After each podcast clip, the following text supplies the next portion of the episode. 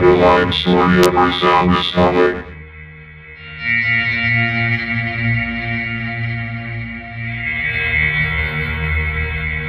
Subsonic.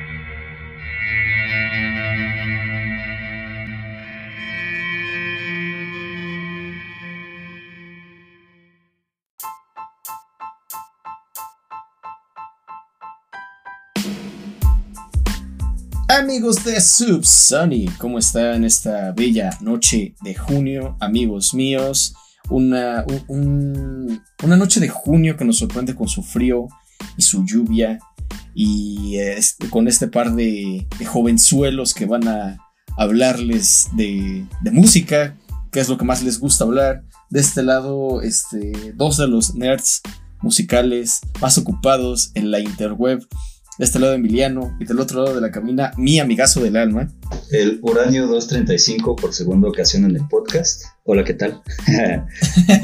¿Cómo estás? Este, eh, ¿cómo- ¿Y cómo están ustedes, amigos? Este, sean bienvenidos a este espacio.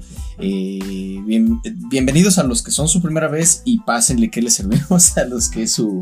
Este, pues que nos vienen a visitar ya recurrentemente, ya son de, ya son de casa, ya acomódense, ya saben cómo está la onda. Eh, nos pueden escuchar en todas las plataformas, este y otros episodios. Eh, nos echamos un episodio kilométrico de Kendrick Lamar eh, en la semana antepasada. Y este. Y pues nada. eso lo pueden encontrar en Spotify, Apple Podcast, Overcast, todas las plataformas donde, donde Anchor nos hace el favor de, de, subirlo. Y también en Archive pueden escucharlo sin censura. Es decir, con las canciones. Porque a veces nos vamos a corte y decimos, ah, vamos a escuchar tal canción. Y entonces Ah, si están en Spotify o en cualquier otra plataforma, no se va a escuchar. Tienen que ir ustedes a escuchar esa canción. Eh, pero en Archive sí salen las canciones. Porque ahí no, no hay tanto pedo con, los, con el copyright. Pero bueno. Eh, la pregunta importante de esta noche es: ¿Cómo estás tú, amigo mío? ¿Cómo estás? Amigo, yo estoy muy bien. Te saludo, les saludo desde una eh, tarde-noche lluviosa en un mundo de ya- donde ya no existe Internet Explorer, Ah, sí. donde ya no existen las corridas de toro en México. Y, y pues nada, o sea, aquí tranquilo, bien. ¿Tú qué tal? Este, rest in peace, rest in power, Internet Explorer, por cierto. Sí, este, no, pues bien, aquí tranquilo. eh, les hablamos desde un 18 de junio. Eh, feliz cumpleaños a Sir Paul McCartney y también un este, feliz día de las tiendas de discos. Am, ¿Y quién más? ¿Quién más me está faltando? También voy a aprovechar ya que estoy dando saludos y demás para mandar un saludo a, mi primo que cumplió años el 19 de, de junio, o sea, mañana, pero ya pasó para cuando escuchen esto, entonces feliz cumpleaños. Y pues, pues, pues nada, vámonos de lleno de una vez con las cosas porque traemos pocos temas, pero eh, son bastante, están bastante nutridos, ¿ok? Entonces, ¿con qué quieres que, que iniciemos, amigo?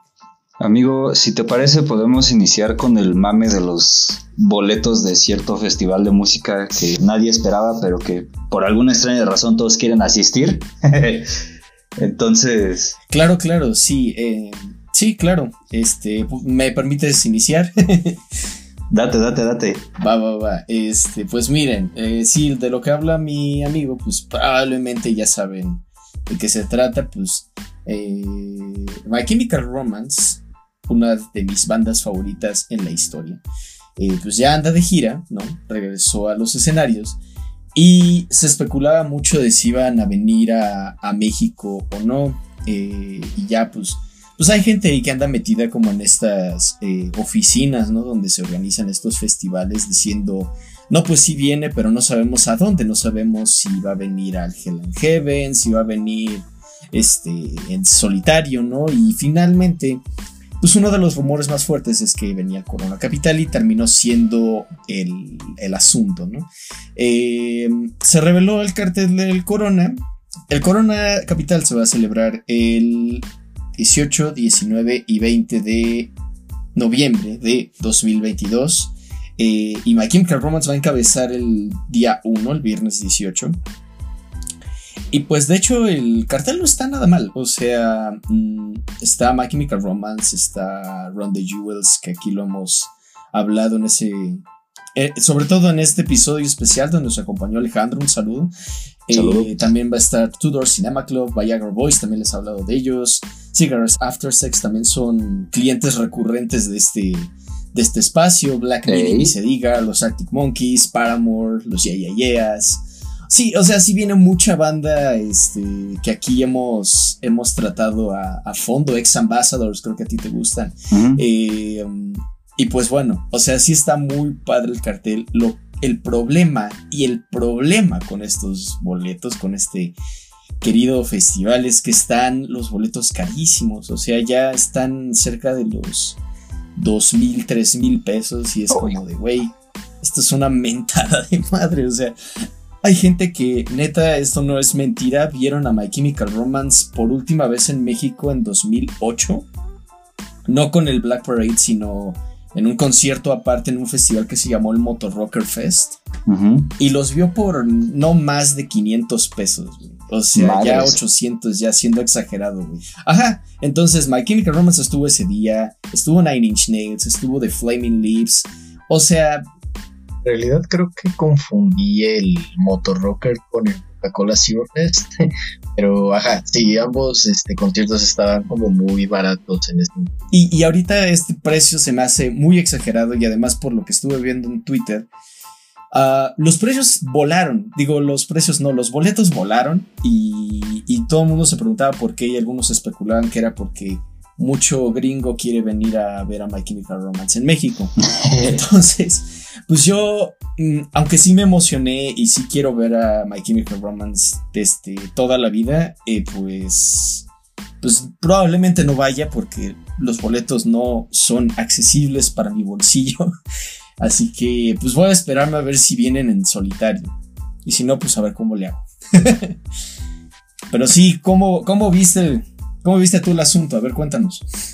Mira, yo te propongo que hagamos lo mismo que vamos a hacer con el concierto de Kendrick Lamar, güey. En vista de todas las pendejadas que pasan, nos vamos a tener que saltar este, a Houston y verlos allá.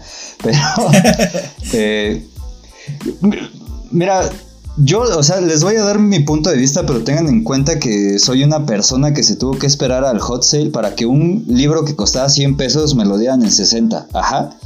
Y Ajá. también soy una persona que lo más que ha pagado por un concierto son 800 pesos en el circo volador por tres bandas, güey, ¿sabes? Entonces, eh, güey, yo, o sea, yo no, ni siquiera tengo contemplado ir al Corona. En primera, porque tampoco es accesible ahí para mi, para mi bolsillo. Y en segunda, porque no, nunca he ido a un festival, güey pero no me llaman la atención. El único festival que me llamaba la atención era el Tomorrowland y creo que ya ni lo hacen, güey. Ah, y el Back en Open Air, pero es otro pedo. Y, güey, o sea, pues sí, o sea, están muy chidas las bandas, güey. Hay muchas bandas que me gustan. La neta es que si yo fuera, iría por los Arctic Monkeys, güey, porque me gustan demasiado los Arctic Monkeys. Pero, güey, sí se me hace como muy caro, güey. Aparte de que se me hace como muy caro, también pienso así como de, güey, pues un año ibas a pagar 4 mil pesos por ver a Depeche Mode hasta enfrente y es como de, bueno, va. Pero también el pedo es que salió este rollo de las fases, Ujú. fases de venta. Y como que se armó un desmadre, güey, como que tenías que hacer fila virtual, igual que haces fila virtual en el SAT, güey, o en el INE, o en cualquiera de las instituciones que con la pandemia empezaron a hacer filas virtuales, güey. Y es como de santo Dios, o sea, no, no, güey. eh, o sea, reitero, como dijiste tú, sí está muy chido el cartel, güey. Hay mucha gente que aquí nos gusta, güey, y que les hemos eh, reseñado y demás. Pero la neta como que sí está, está muy, muy, muy, muy cabrón, güey. Sí, sí, sí. Y digo, eh, digo esto de los dos mil pesos porque es lo que yo me enteré, güey. O sea, de repente como que también empecé a ver rumores que no me dieron ganas como de confirmar que había precios hasta de cinco mil pesos, güey. Mm. Entonces es como de, güey, 5 mil pesos para... No sé, no, no, me- no me convence, güey. Y pues eso, con, con lo del corona. Y fíjate que esto de los precios a mí se me hace un, un movimiento súper extraño y, y no muy saludable. Este, o sea, no, cabe pues, recordar que, que, pues todo esto son, es una mafia, ¿no? O sea, todo esto es un, un negocio para, para los, este, las empresas como CESA que, que, este, que traen a las bandas, etcétera, ¿no? O sea, es un negocio y sabe cómo sacarle dinero a la gente. Pero sí se me hace súper descarado ya eh, el haber implementado esto de las filas virtuales y no solo eso, sino lo de los abonos y, y las fases, o sea, porque ya en la fase 2, fase 3 te están aumentando en un chingo el precio original y es como de es como de tanto un tanto decirte así de ah, pues si tanto quieres ir, tienes que pagar ahora extra porque te tardaste en comprarlos. O sea, es tu culpa por pendejo. Ajá. Y es como, güey, no mames, o sea, solo, yo solo quiero ver a Phoebe Bridgers, ¿de qué me estás hablando? Es como, no mames. Y, y también, ajá, por ejemplo, también está Idols que vinieron hace poquito al, al Palacio de los Deportes. Bueno, no exactamente al Palacio de los Deportes. Pero igual, o sea, los boletos no estaban caros, o sea, 700 pesos. O sea, es un poquito elevado el precio, pero pues vaya. O sea, este. Y, y pues. Pues no sé. Y creo que esto también se suma un poco a, mi preocupación de si vendrá My Chemical Romance en solitario. Se suma un poco a un comentario que tú me hacías en la semana, ¿no? Que pareciera que de repente que hay más festivales que conciertos de los artistas solos, ¿no? en efecto, sí, amigo. Y de hecho, eh, por ahí encontré un hilo en Twitter que decía, no, es que ahora el capitalismo se está este, apropiando de la cultura y no sé qué, y es como de, güey, siempre lo he hecho, pero creo que no nos había tocado así, ¿sabes? Y en efecto estoy mencionando como que esto de los festivales, güey, porque digo, no sé si será como un efecto post eh, pandemia, que en realidad la pandemia no ha acabado, sino post eh, dejamos de ponerle atención a la pandemia. Que no sé si te diste cuenta, güey, que se empezaron a, abrir como, pues, todos los lugares, güey, y empezamos a regresar a la maldita normalidad que era horrible. Y, y como que empezaron a sacar un chingo de festivales y festival de los chachitos y festival de su puta madre de Yunco y festival de no sé quién y me, me, me, y a madres, a madres, a madres de festivales, güey, por todos lados y con todos los artistas que ahorita están así como, como en boca de todos. Recuerdo que uno al que vino Cali Uchis como que se quejó un chingo de que no lo hicieron bien, güey, de que no le favorecieron con las luces y todo el pedo.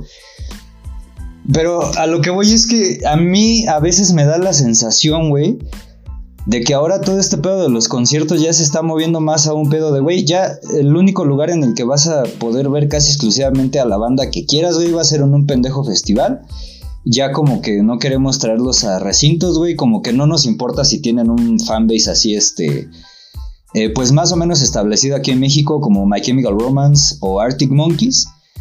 Pero ya, todo, todo, todo a festival, güey. Y por otro lado, güey, tampoco son festivales así como pues súper mamones, güey, porque justo es lo también te pregunté un día así como de, güey, o sea, ¿crees, ¿crees que algún día Kendrick Lamar venga a un Corona Capital y me preguntas algo así como de, güey, o sea, neta, se te hace como que el Corona Capital tenga el mismo calibre que un Coachella o un ¿cómo se llama el de Chile? Viña del Mar, algo así. Uh, o el Lollapalooza, no sé. Ándale, Lollapalooza. Ajá. O sea, y güey, objetivamente como que no tienen ese calibre, ¿sabes? Entonces es como de, no sé, te digo, cada vez se me hace como que la oferta cultural que les gusta mencionar tanto se está tirando para allá, güey. Y digo, a mí no se me hace tan culero, güey, porque no me gusta ir como que tanto a, a conciertos, son contados a los que he ido y a los que me gustaría ir. Pero sí se me hace culero al mismo tiempo porque sé que hay banda a la que le gusta mucho, güey, y que está súper chingón ver a tu banda favorita o una de tus bandas favoritas en vivo. Pero tampoco está como que cool privarte, güey, porque todo se está como que moviendo para allá. Y algo también que a mí no se me hace cool y eso ya es como una nota muy, muy, muy personal, güey, es, por ejemplo, güey, o sea, punto que a mí se me alocara y dijera, chingue su madre, voy a agarrar dos mil de lo que gano al mes, güey, y voy a pagar por ir el sábado 19, nada más a ir a ver a Arctic Monkeys y a Paramore. Pero, güey, nada más serían como que dos mil y tantos pesos o tal vez más, güey, por ver a dos bandas. Y a las otras las voy a estar ignorando y me voy a estar haciendo, güey, o estar renegando porque bla, bla, bla, bla, bla, o porque también la pinche comida y la bebida está como que súper cara, güey. Entonces, no sé, güey, se me hace como... A mí, sinceramente, sí se me hace un poco un robo, güey. O sea, como que pagar por algo que no vas a disfrutar, güey, y a lo que vas como que obligado porque ya pagaste, güey. Y así. Mm, sí, entiendo. Eh, me recordaste al peor este, festival de música al que he ido. He ido a dos festivales de música en mi vida. Uno, el primero fue uno que se llamaba Life in Color, Que era un festival de música electrónica donde el gimmick era que durante ciertos momentos de la, del, del concierto te aventaban pintura fosforescente y ya este como que ponían luces este negras y ya te veías ahí ahí brillando y todo. Ese es uno de los peores a los que he ido. El segundo no no, no estuvo mal, pero igual, o sea, igual como tú dices, eh, fue el Corona de 2018 y nada más vi a Queens of the Stone Age y a Gorillaz. Pero eso porque nos los regalaron, o sea, fue como en último momento de, güey, hay unas cortesías que tenemos para, para el corona, ¿quieres ir? Va, vamos. Y este... Ajá, y pues... Pues eso, eh, sí, uno de los problemas que yo tengo con los festivales, eh, y por eso lo traigo a colación, es que primero sí los precios están horribles, ¿no? Ya adentro, o sea, 100 pesos por una, una, una cerveza que va a estar caliente, Lo o sea, no, olvídalo. Y, y lo segundo es que pues, los horarios están hechos para que tomes las decisiones más difíciles, porque es como, como este, va, o se están tocando al mismo tiempo los Arctic y Paramore, ¿no? Por decir algo. Entonces, ¿a quién quieres ver? ¿Quién de los dos te gusta más? ¿Paramore o los Arctic? ¿No? Este, y va a ser como la única este, ocasión en la que vas a tener a los dos tocando al mismo tiempo. Entonces, decide a quién quieres ver, ¿no? Eh, ajá, entonces ese tipo de cosas no, no me gustan porque además tienes que estar corriendo de un lado a otro. No, ya tocar acá, córrele y ya vas ahí corriendo y llegas y o no ha empezado o se van, este, o ya empezó y te perdiste como tres rolas. O sea, sí es. Esas son las cosas que no me gustan de los festivales. Ahorita que mencionaste el Tomorrowland, creo que todavía lo hacen, pero ya no con la prominencia que, que tenía en el pasado. De hecho, me enteré porque el sello Monster Cat va a tener como carpas exclusivas para sus artistas o algo así. Pero bueno, eh, sobre lo que decías de que es un efecto del, del capitalismo, sí, pero del capitalismo tardío. O sea, porque, porque a la industria musical le tomó años darse cuenta de que los festivales son. tienen, tienen un potencial enorme de, de, de traer a mucha gente que quiere ver a, a varias bandas durante el día y sacarles más dinero, por lo tanto. O sea, porque pon tú que a Bandar o aquí en México y, y el Woodstock en Estados Unidos en el 69, los dos, Ajá. eh, fueron, fueron este, un hito, ¿no? O sea, fueron algo que nadie esperaba. O sea, nadie, nadie se habría imaginado a los Creedence, a Jimi Hendrix, a Grateful Dead, a Bob Dylan, a todos esos güeyes en un solo escenario. O sea, sí es como uno tras otro, güey, ¿sabes? O sea, sí era una locura. Y aquí en México, pues lo mismo, ¿no? O sea, que se iba a imaginar a la revolución de Emiliano Zapata y luego al Tri y luego hacer alguna otra banda que se me esté yendo de este- en este momento, una tras otra, ¿no? Pero entonces te digo, así a los...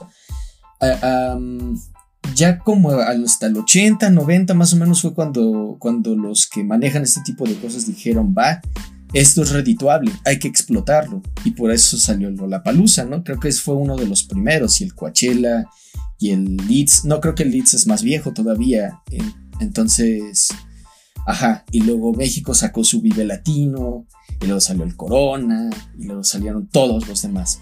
Y ahora casi cada estado de la República y casi todos los países tienen su propio festival. Entonces, y, y- y- y lo interesante ahora de, de esto es que yo sinceramente lo digo con un poco de certeza, pero con más esperanza, no creo que vaya a dejar de haber conciertos en solitario, al menos de las bandas grandes. O sea, una banda que, que los organizadores sepan que va a llenar cierto recinto, no van a perder la oportunidad ¿El de. Foro Sol? El Foro Sol, el Pepsi Center, güey, o el, el- ¿Cómo se llama este? La Arena Ciudad de México. Ajá. O sea, si están al 100% seguros de que ese artista va a llenar el recinto, a huevo lo traen. Ujú. Si no, van, si no están seguros, no lo van a traer, güey. Y, y para artistas con los que no van a estar seguros, van a ser artistas pequeños, artistas que no tengan tanta presencia en México, como Kendrick Lamar, por ejemplo. O sea, en México no. Yo, yo estoy casi seguro de que si hay mucha gente que escucha a Kendrick Lamar, no nada más nosotros, pero este. Pero tanto así como para llenar un palacio de los deportes, güey, no lo creo. no. No lo creo. O sea, todavía Kendrick yo creo que sí llena un, un Pepsi Center, por ejemplo, o un Metropolitan es muy pequeño, ¿no? Este... No sé, algo así. O sea, un... Pero sí un recinto pequeño y te juro que si viene, los boletos van a estar, pero a precio de oro, cabrón. Sí. O sea, yo creo que fácil lo mismo a lo que están ahorita los, los del Corona. Y, y pues, ajá, el problema con esos actos como el de Kendrick o como Tyler the Creator es que rara vez bajan de, de Monterrey. Y eso es, y, eso tiene una razón de ser, creo yo, en mi opinión. Debe ser porque, al menos de la forma en la que yo lo veo, para mí tiene sentido que pues piensan, ah, pues es que estas bandas no las escuchan tanto en la Ciudad de México, las escuchan más en la frontera, ¿no? Porque tienen más contacto con Estados Unidos. Este artista es popular en Estados Unidos, entonces es simple lógica que, que lo conozcan más en Nuevo León. Entonces, ponlos en un festival de Monterrey, ponlos en la Arena Monterrey, no sé, algo así. Entonces, pues sí, ese es el estado más o menos de la música en vivo en, en México y pues quizá parte del mundo también. Pero sí, eso es lo que yo tengo que decir. Sí.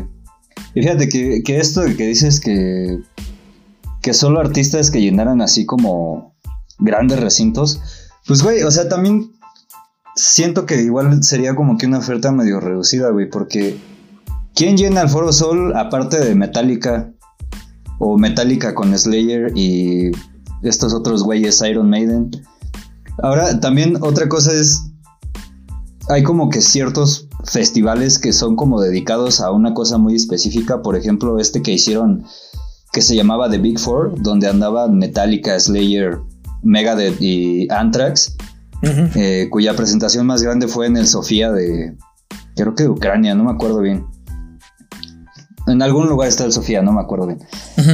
Pero pues, no sé, güey, o sea, pienso como en ese tipo de cosas y es como de chale. Y esto que dices de Monterrey, sí, yo también creo que es por eso y porque cuando pasan cosas en Monterrey, mucha banda tiene como que visa o pasa y viene mucho a Estados Unidos, entonces como que de repente es como de, güey, pues andamos aquí en El Paso, güey, y andamos acá en McAllen, pues vamos a Monterrey a ver este güey, no hay pedo, y luego nos regresamos, ¿sabes? Exacto, sí. Entonces, este, pues sí, eso, pinche capitalismo.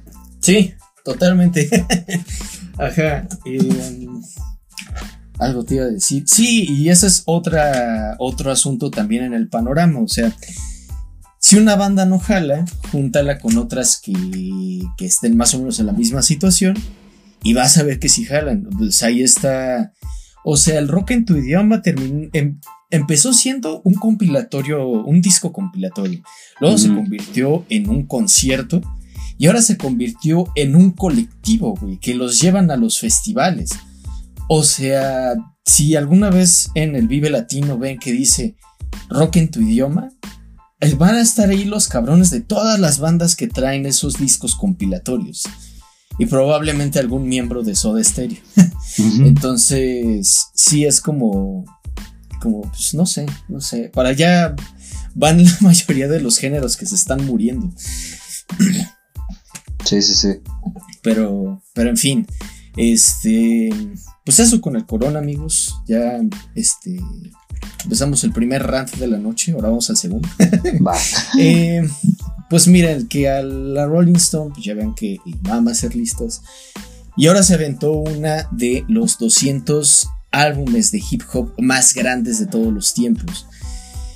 Eh, y pues, pues los resultados fueron mixtos. Eh, miren, primero les voy a decir, eh, vi lo que opinó este youtuber que se llama Sean C. y pues él como que le estuvo ahí revisando, pues, este, no en vivo, pero, o sea, como que grabó su primera reacción a la lista, ¿no? Y pues sí, lo que él opinó al final del día es, es eh, que es un desastre, ¿no? O sea, no puedes poner este, subgéneros de regiones muy específicas de, de, donde se hace hip hop. No los puedes estar mezclando. O sea, no puedes poner eh, rap de la costa oeste con, con rap de, de, Reino Unido a la par. O sea, eso no se, no se debe de hacer, ¿no? Básicamente es lo que estaba diciendo, porque, porque pues son cosas diferentes. O sea, si de verdad quieres como honrar, por así decirlo, la, la influencia de, de, de, de ciertos álbumes, dales su espacio. O sea, el punto es que él decía que todo estaba muy desordenado y no se entendía cuál era más bien la metodología que usaron para elegirlos. Y también vi la opinión de Anthony Fantano, pues que decía que igual, o sea, hay muchas cosas que uno se esperaba, o sea, hay cosas que dicen, bueno, no podían dejarlo afuera, pero hay otras que dicen, o sea, en serio, en serio tanto así como uno de los mejores de, de todos los tiempos, que bueno, todos los tiempos tampoco es tanto tiempo, o sea, el primer disco de hip hop creo salió en el 79, entonces no es tanto tiempo, pero ajá, el punto es que yo también la, la, este, le di un vistazo y, saqué un hilo ahí en Twitter con mis, con mis opiniones al respecto. Me imagino que tú no tuviste chance de verla, ¿o sí la viste? Ah, no, no la vi. Ok. Bueno, este, aquí tenemos el link a la mano y podemos ir viendo que, por ejemplo, tiene ahí una disculpen, tiene ahí una introducción más o menos, este, como tres parrafitos en donde excusan la razón por la que no incluyeron ciertas cosas, ¿no? Eh, sí, es como para hacer control de daños y pues se arranca desde el 200 con, con Astro World. Digo, algunas personas van a encontrar esto problemático, ¿no? Por lo que pasó en el festival Astro World. Eh, pero pues mm, con todo y todo, el álbum sigue siendo bueno. Entonces, eh, alguien opinará que quizá hay discos mejores de Travis, pero pues mm, ahí está. Está Use Word, está KMD. Este me sorprendió porque. Porque vaya, o sea, KMD es la banda de donde salió este. MF Doom, cuando todavía se llamaba eh, Sub Rock. Y. No es cierto, Self Love X, sí, perdón. Este. Ajá, entonces me sorprendió que lo pusieran, porque pues casi que. Que a Doom se le conoce más como Doom y no como parte de KMD, entonces eso me, me sorprendió un poco. Está el bandana de Freddy Gibbs y Madlib, ese es muy bueno. Hubo muchos que no conozco, por ejemplo, este de Tear Gas de, de Jacka no lo conozco, ni a Cupcake, ni a. Bueno, no, Cupcake sí lo he escuchado pero no tanto como para decir, este es un gran álbum. Está Kainan, ASAP Rocky, también anda por ahí, Pop Smoke, este, Lyrics Born, Draco the Ruler, Nipsey Hussle, o sea, tenían que meter a Nipsey, ¿no? De una u otra forma. Eh, hay ahí algunos soundtracks, está um, Saba, que es un rapero que me recomendaron apenas este año. Eh, Camplo, Gucci Mane, este otro, ah no, este al parecer es un compilatorio, ¿no? Dice Sound Bombing 2. En el 180 está Sometimes I Might Be Introvert de Little Sims, que fue nuestro nuestro disco del año pasado.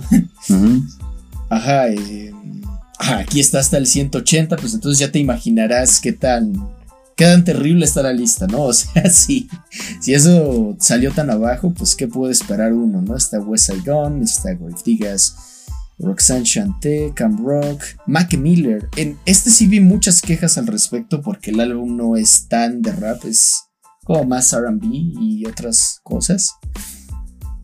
En todo caso, tiene mejores álbumes donde rapea más. Eh, también muchas quejas sobre la inclusión de Flow Millie. Um, ¿Quién más? Mac Homie. He tenido, he tenido ganas de escuchar este álbum de Pray for IT.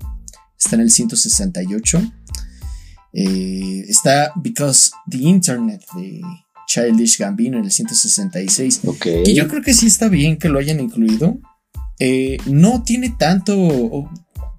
Yo creo que debe de ser un 70% rap, entonces supongo que con eso ya está bien. Mm. Eh, pero ajá, sí, o sea, a mí yo no tengo problema con que lo hayan puesto. O sea, es un buen álbum a pesar de, de, muchas críticas, ¿no? A su alrededor.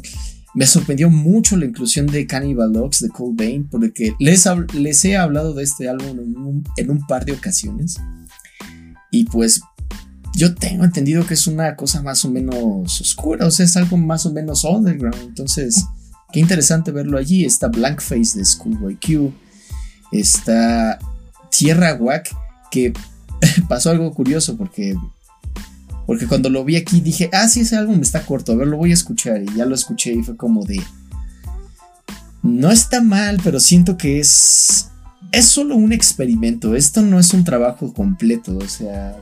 No sé. O sea, como experimento está bien. Pero tanto así para llamarlo uno de los mejores álbumes de la historia, no lo sé. Em, ¿Quién más? Eh, ¿Quién más me llamó la atención? Danny Brown. Um, les digo que hay muchas cosas que no, no ubico. Rage Tremor, eh, me parece bien. El Montero de Little Nas X, pues igual, o sea, siento que de repente sí están solo tratando de cubrir todas las bases posibles. Eh, porque es igual, no tiene tantísimo rap, eh, pero pues, pues ahí anda también él, están The Roots, eh, Run the Jewels, el El Cool J, Common, eh, Lil Uzi Vert. Mira, Lil Uzi Vert sí tiene buenas barras, pero ese álbum no es particularmente su mejor álbum. Ah, este, Das, The Streets, esta Slum Village, Doja Cat, Tupac, Killer Mike, J. Cole en el 132 con este 2014 Forest Hill Drive, Ujú. Ghostface, Playboy Cardi, 21 Savage, Drake con If You're Reading This, It's Too Late. Tú sí habías escuchado ese álbum, creo, ¿no? Ah, no, no, ese es. Me No, falta ese- ese y el que acaba de sacar hace como dos días. Ah, va, va, va, va. Bueno, está Outcast también. Nerd. A Called Quest. John Thug. The Coop. Tyler the Creator. Me sacó muchísimo de onda que pusieran el Bastard.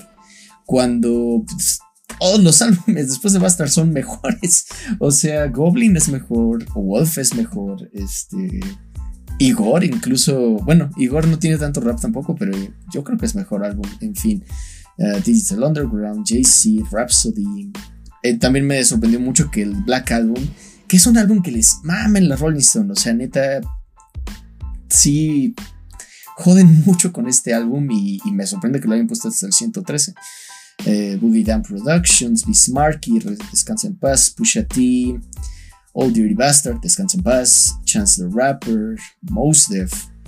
um, sí, eh, ahí te digo, Mos Def es como obligado, ¿no? Que estuviera en la lista también más adelante, ya en el número 100, ya los primeros 100 está Ron DMC, Lil Wayne, mm, Clips, Ice-T, T.I. De La Soul, Ice Cube, DJ Shadow, Kid Cody, Brand Nubian, Cypress Hill, mm, the, Slim Shady LP de Eminem, está Vince Staples, MIA, Slick Rick, Digable Planets, Blow Outcome, también me, me sorprendió un poco, pero no tanto, porque igual tiene como cierto. Es como un álbum de culto allí. Dije, va, ok, cool.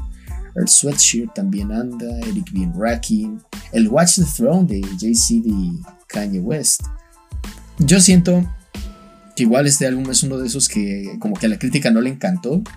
Pero siento que sí sigue siendo bueno. O sea, a pesar de de que hay partes como esa canción en donde metieron dubstep que no envejecieron del todo bien.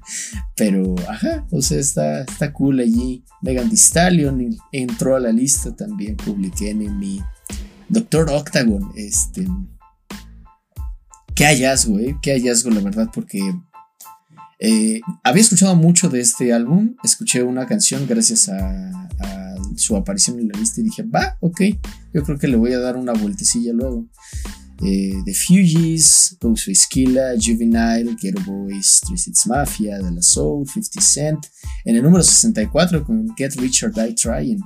Blackstar, MF Doom en el 62 con Operation Doomsday, que no es un mal álbum, pero igual a mí me habría gustado que saliera más el mm, Food, porque siento que tiene más mérito. O sea, siento que ahí ya como que subió un poquito más su, su, su juego en lo que a líricas y producción se refiere. Está, el Damn está hasta el número 60. LOL. Live After Death de Notorious B.I.G., Ice Cube, Beastie Boys, No Name, eh, más Tribe Called Quest. Migos es- anda en el número 54. Kanye West en el 52 con The College, The College Dropout. Más Roots. Y ya llegando a los 50, número 50. ¿Qué hay por aquí? Está EPMD, NWA en el 49. Eso también es algo que yo dije, what the fuck, o sea,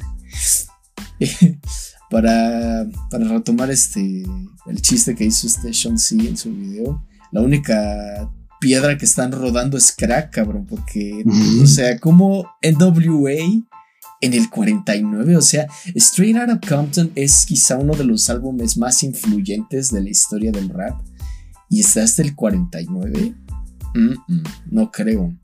Donuts también está un poquito abajo. Digo, supongo que no podían subirlo más. Mm, Es un gran álbum, el Donuts. Está Missy Elliott. Tyler the Creator, Call Me If You Get Lost. También entró. Está bien. Eh, Genius, ah, Big Daddy Kane, más Kanye West, Dr. Dre, Lil Wayne. Good Kid, Bad City en el 38. Raekwon, Chance the Rapper, Acid Rap, Snoop Doggy Dogg. Ah, Nicki Minaj arriba de un montón de cosas que son objetivamente mejores que ese álbum en particular de Nicki Minaj.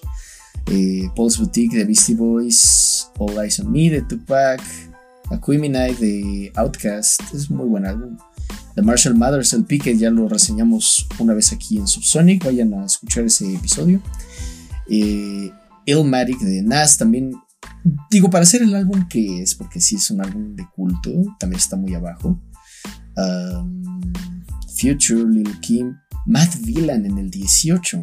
Digo, eh, creo que está bien ganado ese lugar. Yo lo habría puesto más arriba, pero. Pero creo que está. eh, para estándares de la Rolling Stones, creo que está bastante bien en ese lugar. No es este. Jesus no es mejor que Matt Villan. Eso es. en eso creo que todos estamos de acuerdo. Pero, pero en fin, ahí anda Invasion of Privacy de Cardi B, ya está en el 16.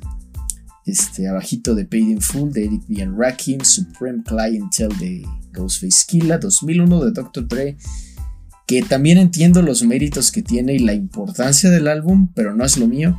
Lord Willing de Clips, Take Care de Drake, ese, ese sí lo escuchaste, ¿no? Ujú, Sí. Tampoco lo pondré ahí, amigo. ok. Eh, The Miseducation of Lauryn Hill de Lauryn Hill. The Low End Theory de A Quest. Mm, yo habría puesto. Antes que este, ya habría puesto su último álbum, We Got It From Here, pero pues. eh. Ujú. Enter the Wu-Tang de Wu-Tang Clan está en el número 8. Bien ganado ese lugar. Miss E So Addictive de Missy Elliott. Eh, ok. My Beautiful Dark Twisted Fantasy de Kanye West en el número 6. Me da risa porque siento que a los, a los fans que siguen reclamando a Fantano que le puso un 6 de calificación, tuvieron como ataques de... No, está en el número 6, güey. Ajá, así es como de, güey, qué pedo. To Pimp a Butterfly en el 5. Ok, es, ok, es un 5, está bien, pues, pero. Bueno.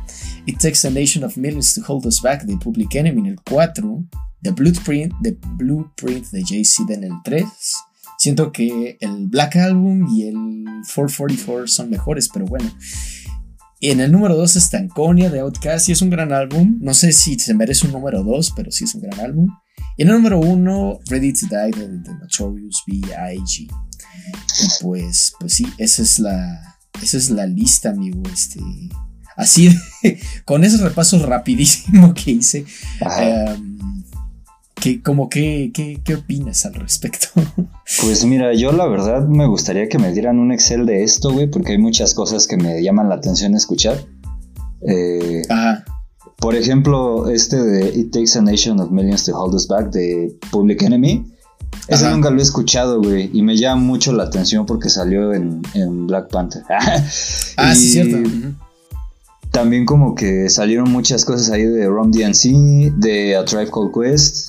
Eh, a Wu-Tang sí lo he escuchado. eh, ahora, eh, mi opinión sobre cómo está arranqueada la lista, güey. Me saca de pedo que el...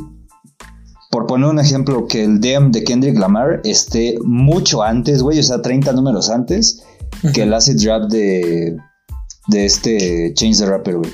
Que el sí, Acid sí, Rap sí. es un disco que a mí me gusta mucho, güey. Pero yo no creo que sea mejor que el Dem, güey. O sea, así por mucho, güey. Luego, no sé, o sea, este de Stanconia de Outcast. Solo he escuchado una rola, güey. La de Mrs. Jackson. Ah, ok. Y es muy buena, güey. Necesito escuchar el, el disco completo. Pero sí he escuchado a Quemenai. y a Quemenai me gustaría que estuviera un poquito más arriba, güey. Mm, ¿Sabes? Al igual que me gustaría que los de MF Doom estuvieran un poquito más arriba. Sí, sí, sí. Eh, 21 Savage es como que, eh, hasta esta rola que mencionamos hace poco, güey. O sea, neta, no entiendo qué pedo. Sí noto también que hay unas cosas que no son propiamente rap. También por ahí vi que estaba el Planet Heart de de, Doja Cat, sí. de Doja Cat. Que, güey, no es un mal disco. A mí me gustó mucho. Pero creo que está un poquito más tirado al R&B que al rap propiamente, güey. Estoy de acuerdo. Sí, concuerdo también lo que dijiste con NWA, güey, porque, güey, es que tiene una película ese pinche disco, güey. Exacto, Estos güey. güeyes se metieron a la, a la producción, güey. O sea, hay como que todo un culto alrededor. Kendrick Lamar los indujo al Salón de la Fama, güey. O sea, Exacto. no mamen que me lo ponen en ese lugar, güey. Yo, o sea, sin mamada, y yo sé que no a todos les gusta NWA, güey, pero creo que sí lo hubiera puesto entre los primeros 20 por lo menos, güey. Sí, estoy de acuerdo. ¿sabes? Y no sé, y güey, o sea, mira, yo neta no, no demerito a, a The Notorious B.I.G. Me gusta mucho este disco, güey, sí lo he escuchado completo nada más una vez, pero lo escuché con mucha atención, güey, y ocasionalmente voy a escuchar así como que rolas variadas, güey, y sí es un muy buen disco, güey. Pero siento yo que decir que es el, el, el mejor, güey, pues no, güey, tampoco, o sea, no sé a quién pondría como el mejor, güey. No voy a caer a decir que pondría el To Pimp a Butterfly. Porque sería claramente que está actuando nuestro fanatismo por Kendrick Lamar. Exacto, sí. Pero eh, no, no considero yo que, que este disco de Biggie tenga que estar aquí, güey. O sea, creo que por lo menos hay cinco discos que están, a mi gusto, mejor trabajados que este, güey, que podrían estar en ese lugar. Pero, eh, no, no sé. Y también, o sea, no he escuchado tanto a Jay-Z.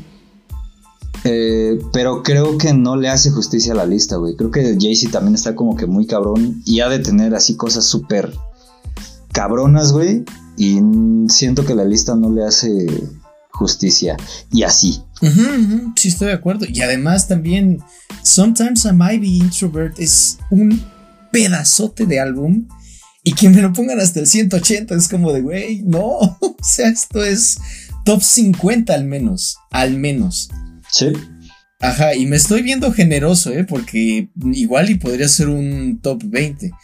Y bueno, total que ya también no sé, siento que faltaron muchas cosas, o sea, ya sé que es imposible abarcarlo todo, pero Denzel Curry no está en ningún lugar. Y Denzel Curry es un gran rapero. Sí. Ajá, y hay otros que a lo mejor no son tan, tan, tan populares como, como Kanye West, por ejemplo, pero Armand Hammer, Injury Reserve, JPEG, JPEG Mafia, Blockhampton, o sea, hay todo un culto alrededor de Brockhampton en internet. O sea, son la primera boy band nacida en el internet. Y es en serio que no los metieron. Boy band de rap, güey. Es la primera y no, nomás no los metieron. Es como, ¿qué pedo, güey? Y, pues bueno. Y, algo. Ah, perdón. No, más antes como de cerrar. Eh, creo que también un disco, por lo menos un disco de Logic debió estar aquí, güey. O sea, mira, tal vez Logic no sea así como líricamente, ¿cómo decirlo? O más bien, tal vez no sea temáticamente un Kendrick Lamar o un J. Cole o un Jay-Z. Pero, güey, o sea, su flow está muy cabrón, güey. Creo que sí produce cosas chidas, güey. Y creo que musicalmente hablando tiene más más con qué darle pelea a Tony One Savage, güey. Entonces, no sé, también eso se me hace así como de, güey, creo que por lo menos un disco de, Logic debió estar aquí, güey. Sí, sí, definitivamente. Y, bueno, ya, ya casi para. Ahora sí, ya. Lo último. Death Grips no está en ningún lugar y Death Grips sí merece estar en esta lista. no está. Eh, el Kitsy Ghost, que creo que es una de las mejores cosas que ha hecho Kanye en su carrera. Y no está The Life of Pablo, que es quizás un mejor. Yo habría puesto primero el Life of Pablo antes que poner Jesus. Sí, definitivamente. Y ve que hay muchas canciones de Jesus que a mí me gustan, güey, pero objetivamente The Life of Pablo es mejor. Sí. Y, pues ya, yo nada más habría puesto Dilate en vez de Whole Lotta Red de Playboy Card, pero. Pero bueno, este. Vamos a dejar de rantear de una vez. porque. Porque este. Traemos. Traemos este. recomendaciones. Y. ¿Quieres arrancar? Claro, amigo. Eh, otra vez les traigo más o menos como. para que lleven. A ver, échale. Y pues nada, lo primero que les quiero recomendar es un disco que me gustó bastante, siento que está bien hecho, siento que es este güey haciendo lo que le gusta hacer este güey y es el 12 Carat to Take de Post Malone. Sí. Güey, a mí me gustó, siento que está bien trabajado, eh, la canción que sacó con Fleet Foxes está al pedo. Sí me hubiera gustado que este güey como que explorara un poco más esto que les vengo diciendo que podría ser en country, pero pues a lo mejor no se siente seguro, güey. Ya he hablado un poco de ello, pero tal vez le falta más, no sé. Pero pues está bueno, güey. Son 14 rolas y 43 minutos de rolas chidas. Y el siguiente que les voy a recomendar es, ya lo mencionamos hace rato, el Planet Hair de Doja Cat. Sí se rifa, güey me gustó. Eh, está bien hecho, está bailable esa madre, güey. Eh, duré mucho tiempo de no querer entrarle a la música de Doja Cat, pero ya ahorita que le entré fue como de, güey, me late, está bien. Y aplicando el switch y cambiando de género, eh, les voy a recomendar un disco epónimo, si se dice así. Sí, ajá. de 1984 de esta banda de metal que se llama Bathory. El disco se llama Bathory. Eh, güey, yo no había escuchado un disco completo de Bathory, solo como que canciones así sueltas. Pero ya que escuché este disco ya entendí por qué es uno de los pioneros de el black metal, güey. Y la neta sí está muy chido el disco, güey. Vayan a escucharlo si les eh, gusta más o menos como que el pedo de Mayhem, Darkstone y todas estas bandas del Inner Circle del black metal noruego. Bathory también les va a gustar porque siento que estos güeyes como que se basaron mucho en lo que hacían estos cabrones para hacer lo que después hicieron. Eh, luego también les voy a recomendar el que me parece que es el último disco de Moon Sorrow que se llama Jumalten Aika. Estos güeyes son de Finlandia, es una de las bandas por las que pagué 800 pesos por ver allá en el 2011, güey. En vivo están muy cabrones, güey. Sí tienen, o sea, no tienen como que la escenografía más cabrona del mundo, pero sí le ponen un punch muy cabrón. Todos los discos que he escuchado de estos güeyes están buenos, ninguno me decepciona. Eh, las líricas, obviamente, sí es como que un poquito más difícil entrarle porque todas están en finés. Estos güeyes no escriben en inglés como sí lo hace en Ciferum. Pero, güey, está chido. Dura 67 minutos y son 5 rolas, pero es folk metal acá en su mejor. Bueno, no mejor momento, güey, pero sí en su mejor expresión, por decirlo de algún modo, güey. Tiene poder, tiene gritos, tiene oscuridad, güey. Y no te aturde. Eso está muy chingón. Luego, eh, un disco que me parece que salió esta semana, igual de metal, de Creator, que se llama Hate Uber Eh, güey, son 11 canciones, 46 minutos de puro trash metal, pero del chingón, güey, no mamadas. O sea, este disco eh, sí te ponen un mood de desmadrar todo, güey. Es Creator siendo Creator y Creator diciéndote por qué es la mayor influencia del metal extremo, ¿sabes? O sea, muchos trus dicen que Metallica y que Slayer son como los mayores eh, influencers del metal extremo, pero yo no voy a dejar de decir que es Creator, güey, porque por lo menos una cosita cada banda de death metal o de black o de folk le han sacado a Creator, güey. Moon Sorrow, por ejemplo, tiene un estilo vocal muy parecido al del vocalista. Luego, también les voy a recomendar otro disco de metal, perdón, escuché mucho metal esta semana. de esta banda alemana que se llama Falkenbach. El disco se llama Asa. Estos güeyes tocan como folk, viking metal, eh, pero también le meten unas cosas ahí medio melódicas y, güey, está muy, muy, muy, muy cabrón, güey. Hay una banda de viking metal que se llama Amon Amarth, que es muy famosa y que a todo el mundo le gusta. A mí no me gusta porque siento que su sonido me aturde demasiado, güey. Y estos güeyes, a mi gusto, hacen bien lo que Amon Amarth no, güey. O sea, sí está muy poderoso, sí hay muchos gritos. Pero pasa un poquito lo que pasa con Moon Sorrow, güey. Como que le meten un poco más de oscuridad y es algo que no me. No me afecta tanto en el oído, güey. La neta está como que muy chingón. Luego, eh, eso un poquito con el ambient. Ya ven que a mí de repente me dan por escuchar mucho ambient. Está esta banda que se llama Boren and their Club of Gore. No sé si le estoy pronunciando bien porque creo que estos güeyes son de Alemania o algún pedo así. El chiste es que esta banda sacó en 2016 un disco de nueve canciones con una duración de 73 minutos que se llama Sunset Mission. Y, güey, es algo que el internet llamó como jazz ambient o ambient jazz. Y pues sí, güey. O sea, es un poco parecido a lo que les comenté con Lost pero posiblemente en instrumentación de jazz. Y por lo lento que está y por lo ambient que es y por lo pesado que está, güey, a veces se llega a sentir como blues, güey. Pero blues oscuro. Entonces es como... De repente está medio mal vibroso, pero fuera de eso está, está bien, güey. La neta está chido. Ok, ok. Y aprovechando que ayer fue el cumpleaños del patrón, eh, yo creo que Emiliano ya se los ha recomendado varias veces, pero les quiero recomendar el Overly Dedicated de Kendrick Lamar. Me gustó, güey. Eh, son 15 canciones y dura algo así como 63 minutos. Lo sacó por ahí de 2010. Está chido. Eh, me transmitió unas vibras muy parecidas a Section 80, pero pues está, está bien para pasar el rato. Y así esas serían mis recomendaciones, amigo. Bien, tú sí traías para, para aventar, ¿eh? Qué chido. Sí. Eh, ah, yo también escuché el Turf Got a Toothache y, y sí me gustaron varias, varias canciones, al menos unas tres, si no mal recuerdo. Me gustó la de Fleet Foxes, aunque yo no escuché a Fleet Foxes ahí, dije, ¿dónde están? No las escucho, güey. Este, Lemon Tree me gustó mucho también y esta que tiene con Doja Cat que se llama I Like You, A Happier Song. Esa me gustó mucho también. Y, y, y, y, y, y, y, pues tengo que darle otra otra vuelta, pero no, es, no es un mal álbum, me gustó.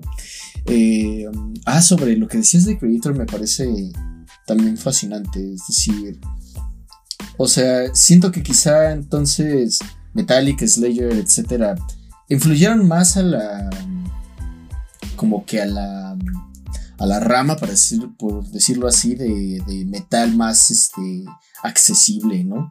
Y Creator como que ha de haber influido a una, a una este, otra rama que era más...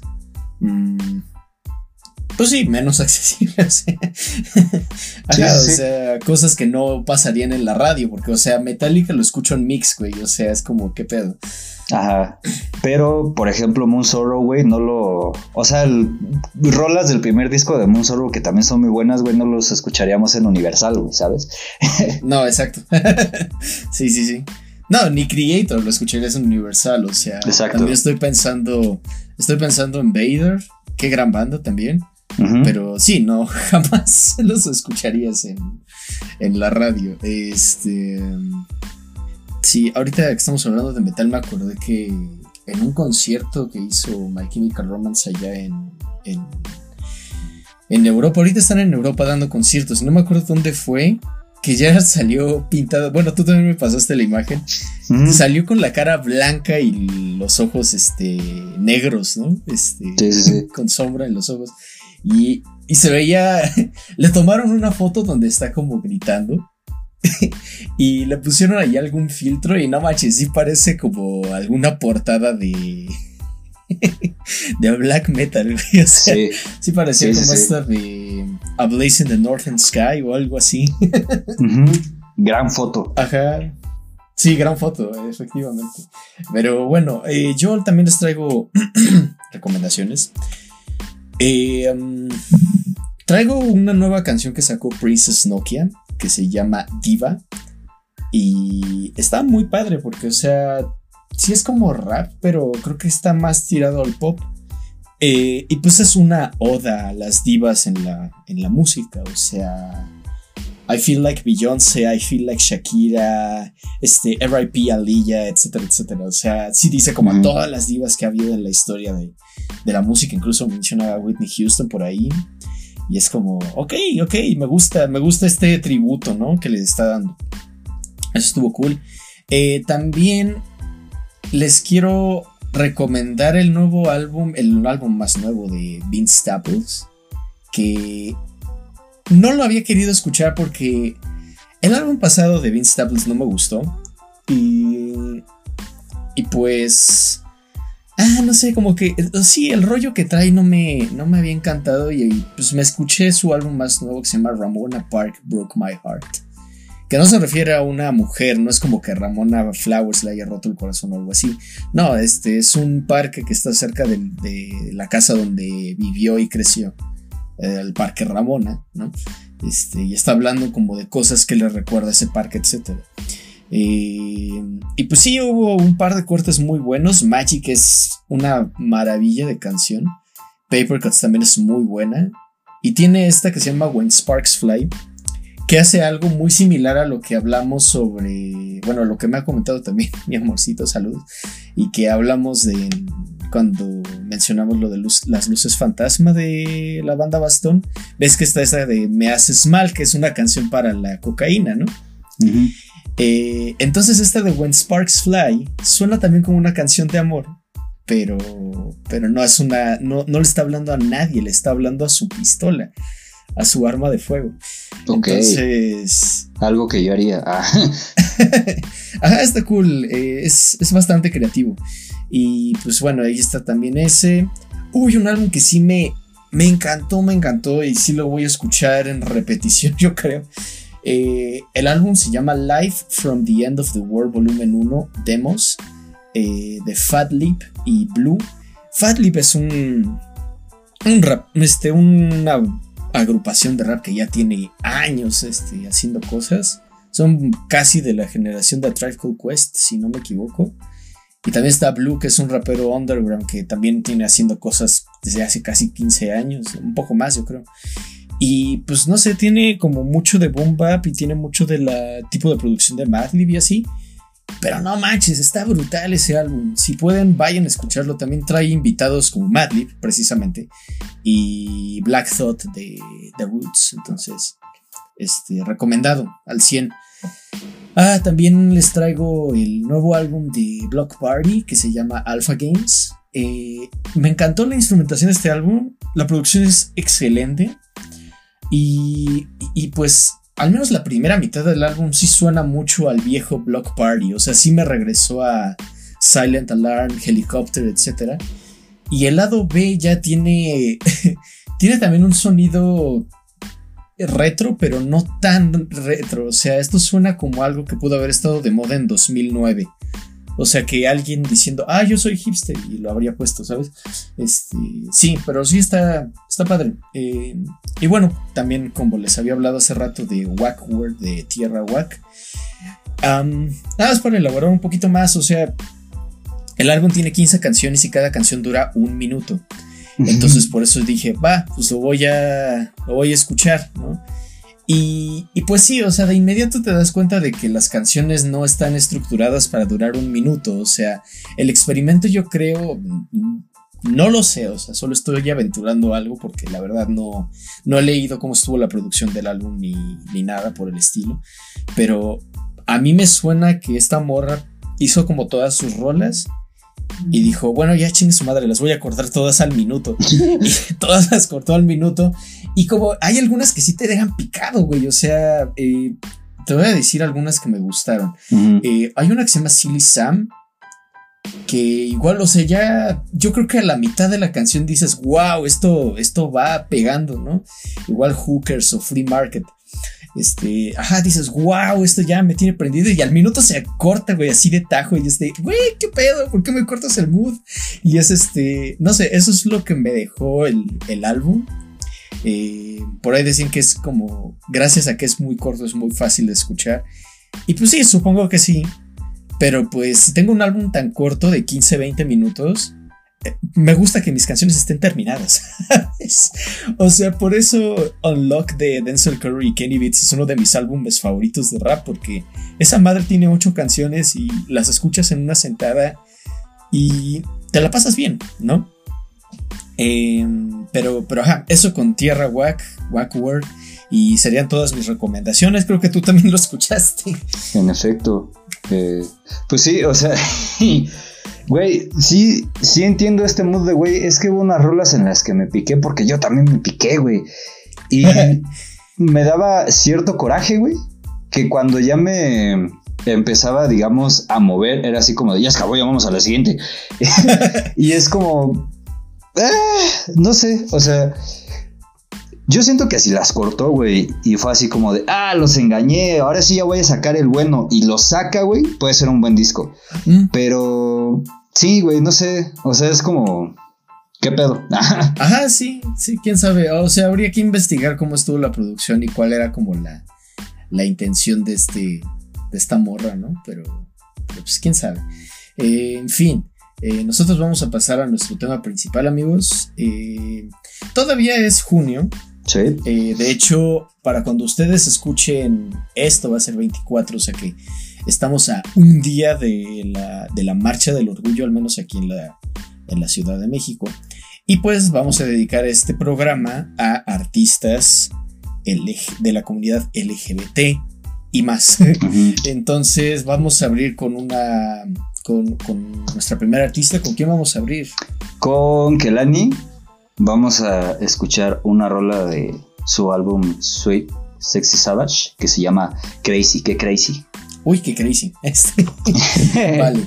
Este, pues sí, vamos a escuchar Crazy de Kelani y ahorita regresamos. A huevo.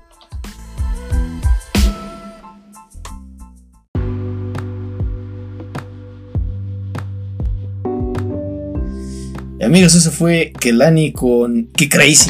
Este, y pues, pues nada, como les decía, hoy nuestro programa va de. Es un programa rosa, es un programa arcoíris, es un programa donde todo es amor, amigos. Este, a diferencia de la primera parte donde todo fue rant. Exacto. Este, y pues. Y pues nada, o sea, yo creo que este.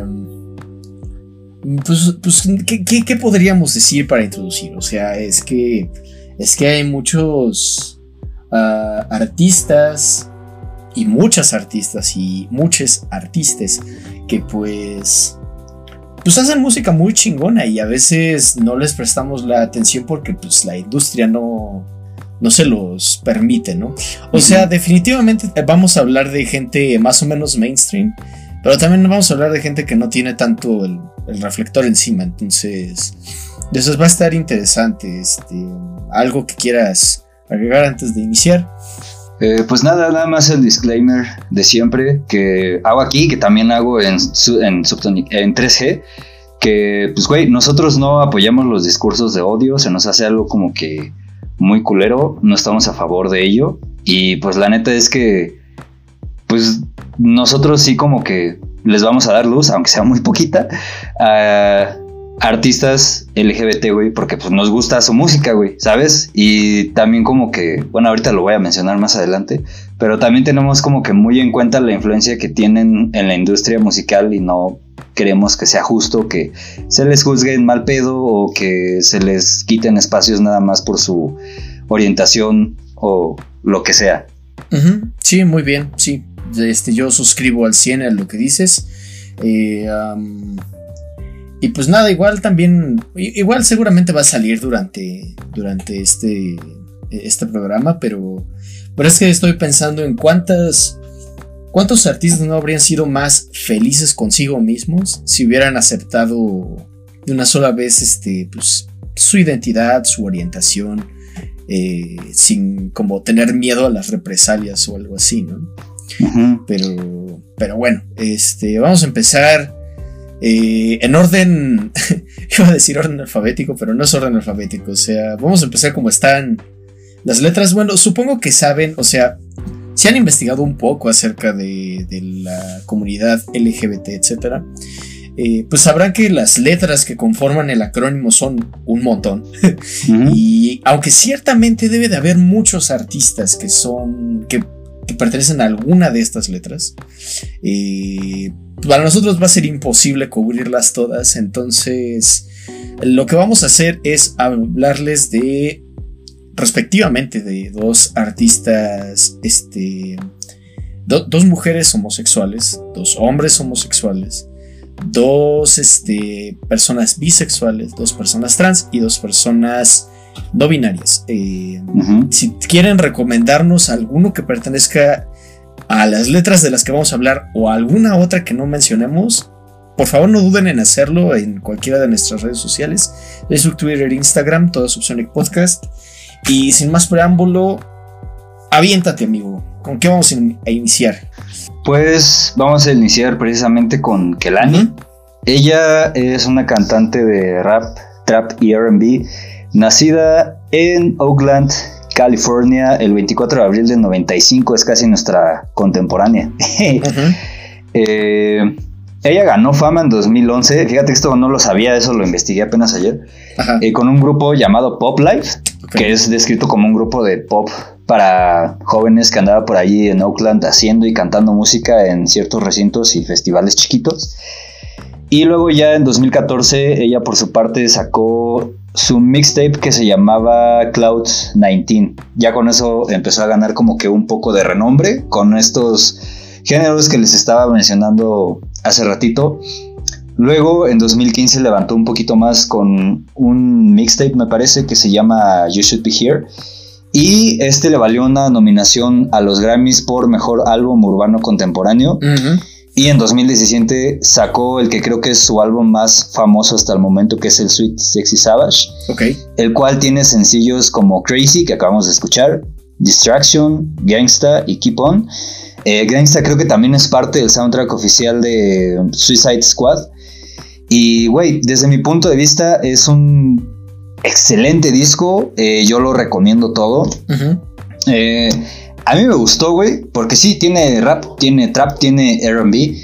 Tiene como que la prueba de que esta morra tiene mucho talento, ¿sabes? Eh, tiene buen flow, monta bien las líricas a los beats. Eh, su canto melódico, que a lo mejor no es mucho en ese disco, pero pues sí está chido, güey. Creo que también eh, ha colaborado con artistas de la talla de Post Malone.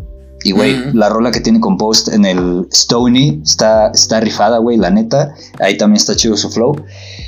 Y pues nada, es una artista más o menos nueva. O sea, si se dan cuenta, su, disco así como más cabrones de 2017. Luego en 2020 sacó otro que se llama It Was Good Until It Wasn't, que no he escuchado. Y en 2022 también sacó otro disco que se llama Blue Water Road el cual tampoco he escuchado. Eso es un crimen, la verdad lo confieso. Pero como es que el Annie, güey, como el Sweet Sexy Savage me dejó un muy buen sabor de boca porque siento que esta morra puro fuego, pues tengo fe en que también sean buenos y así. Ya, ok. Sí, estoy viendo ahorita su, su catálogo. Yo el único que he escuchado igual que tú es el... Se me fue su nombre, Sweet Sexy Savage. Es el único que he escuchado. Pero, pero sí tiene cosas bien llamativas. Por ejemplo, en este último álbum tiene una colaboración ahí con Thundercat. Y pues se ha de escuchar padre ahí, este. Ya sea cantando o que. o que este. Thundercat le haga como la música. De, de todas formas se escucha interesante eso. Y también veo que ha colaborado con, con Sid, con Mick Mill, con T-Pain, con quién más, con Ty Dolla Sign, con Vince Staples, Aminé, Pusha T. Aquí está la de Post Malone que nos decías. Anyway, este, muy bien, sí, con Keldani vamos a, escucharla todos. Eh.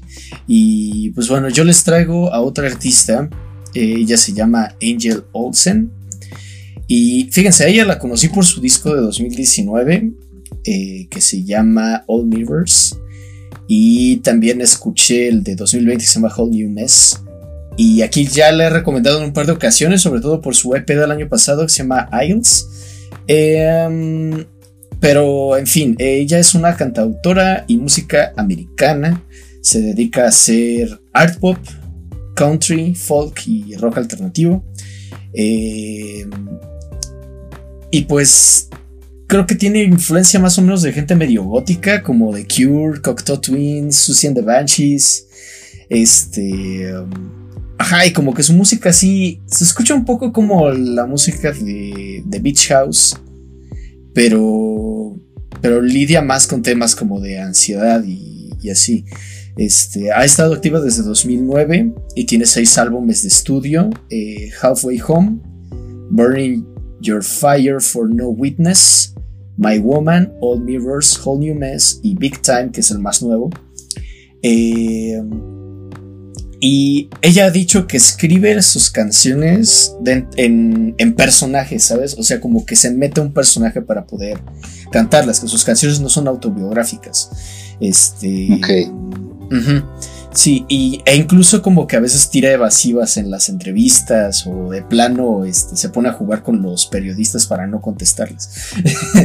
este, ella creció con em, casi, no sé si cuando era muy pequeña o de plano así en cuanto nació, sus padres la dejaron y quedó a cargo de una pareja de ancianos eh, y pues entonces ella creció como anhelando haber nacido en los años 30 como para entender las vivencias de sus padres. Pero en la adolescencia ya como que le entró más al punk y al noise y al rock cristiano. Eh, tengo entendido que fue vocalista acompañante de un vato que se hace llamar Bonnie Price. Bonnie Prince Billy. Que hace un tipo de folk o country más o menos oscuro. Y también ha colaborado con gente como Tim Kinsella de una banda de emo que se llama Cabin Jazz y de otra banda que se llama Wilco. Eh, bueno, o sea, con otro vato de una banda que se llama Wilco, eso. Eh, su disco de 2014, Burn Your Fire for No Witness, tiene una rola que se llama Windows. Y ese fue, creo, el momento en el que ya como que se. como que llamó más la atención del público. Porque esa canción salió en el final de temporada de 13 Reasons Why. Eh, en 2016 lanzó el que es considerado por muchos su mejor álbum, My Woman. Eh, e incluso ocupó un lugar entre los mejores 200 álbumes de la década según el Melón. Este. Sí, de hecho, esta canción tiene una canción que se llama Shut Up Kiss Me, que la pasan mucho en la radio también.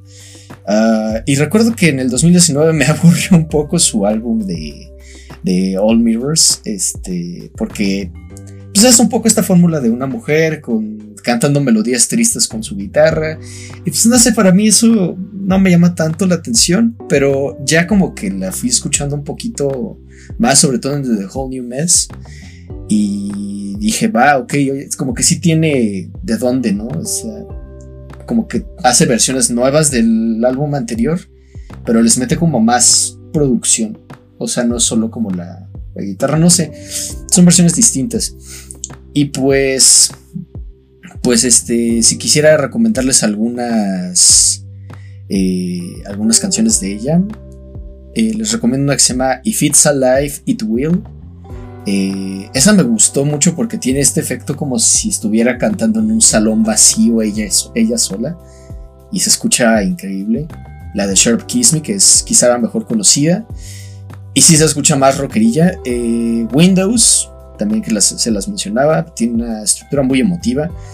Y de su nuevo álbum, este, pues miren, su álbum nuevo es en el que ya tiene más cosas de country. Y en ese sentido, yo creo que les recomendaría. Pues sí, o sea, tan solo con que escuchen la primera, la de All Good Times, con eso ya se dan cuenta de que sí tiene todo el estilo del country. Ok. Y pues sí, eso con Angel Olsen. Ajá. Gran recomendación, amigo. A mí que me gusta mucho el country, esto me, me acaba de llamar la atención. Me gusta mucho el country y las cosas góticas también. Entonces todo lo que estás diciendo, la neta, es como que un gran bait para escucharla. La neta se escucha como una artista. Ah, dime, dime. Ah, bueno, este, nada más rápido, este. Bueno, quería hablar también un poco sobre cómo ella expresa su, su identidad en, su música. Y pues bueno, eh, tengo entendido que el año pasado apenas eh, fallecieron sus dos padres. Madres. Uno tras otro. Y, y, bueno, estaba contando que antes de morir les confesó pues que era lesbiana. Y este y, pues, pues ya, o sea, como que fue un gran peso, o sea, se liberó de un gran peso al decir eso. Y, pues creo que hay un poco de eso en este nuevo álbum, que es como pues, el álbum que inmediatamente sacó después de, de decirlo en público y de decírselo a sus padres antes de morir. Entonces, ajá, ese nada más era el detalle final. ok, vale. Chale, qué mal pedo que se hayan muerto sus papás. Sí, ni pedo. y, bueno, me parece que con esto. Ah, con esto cerramos, sí. Sí. Este, ajá.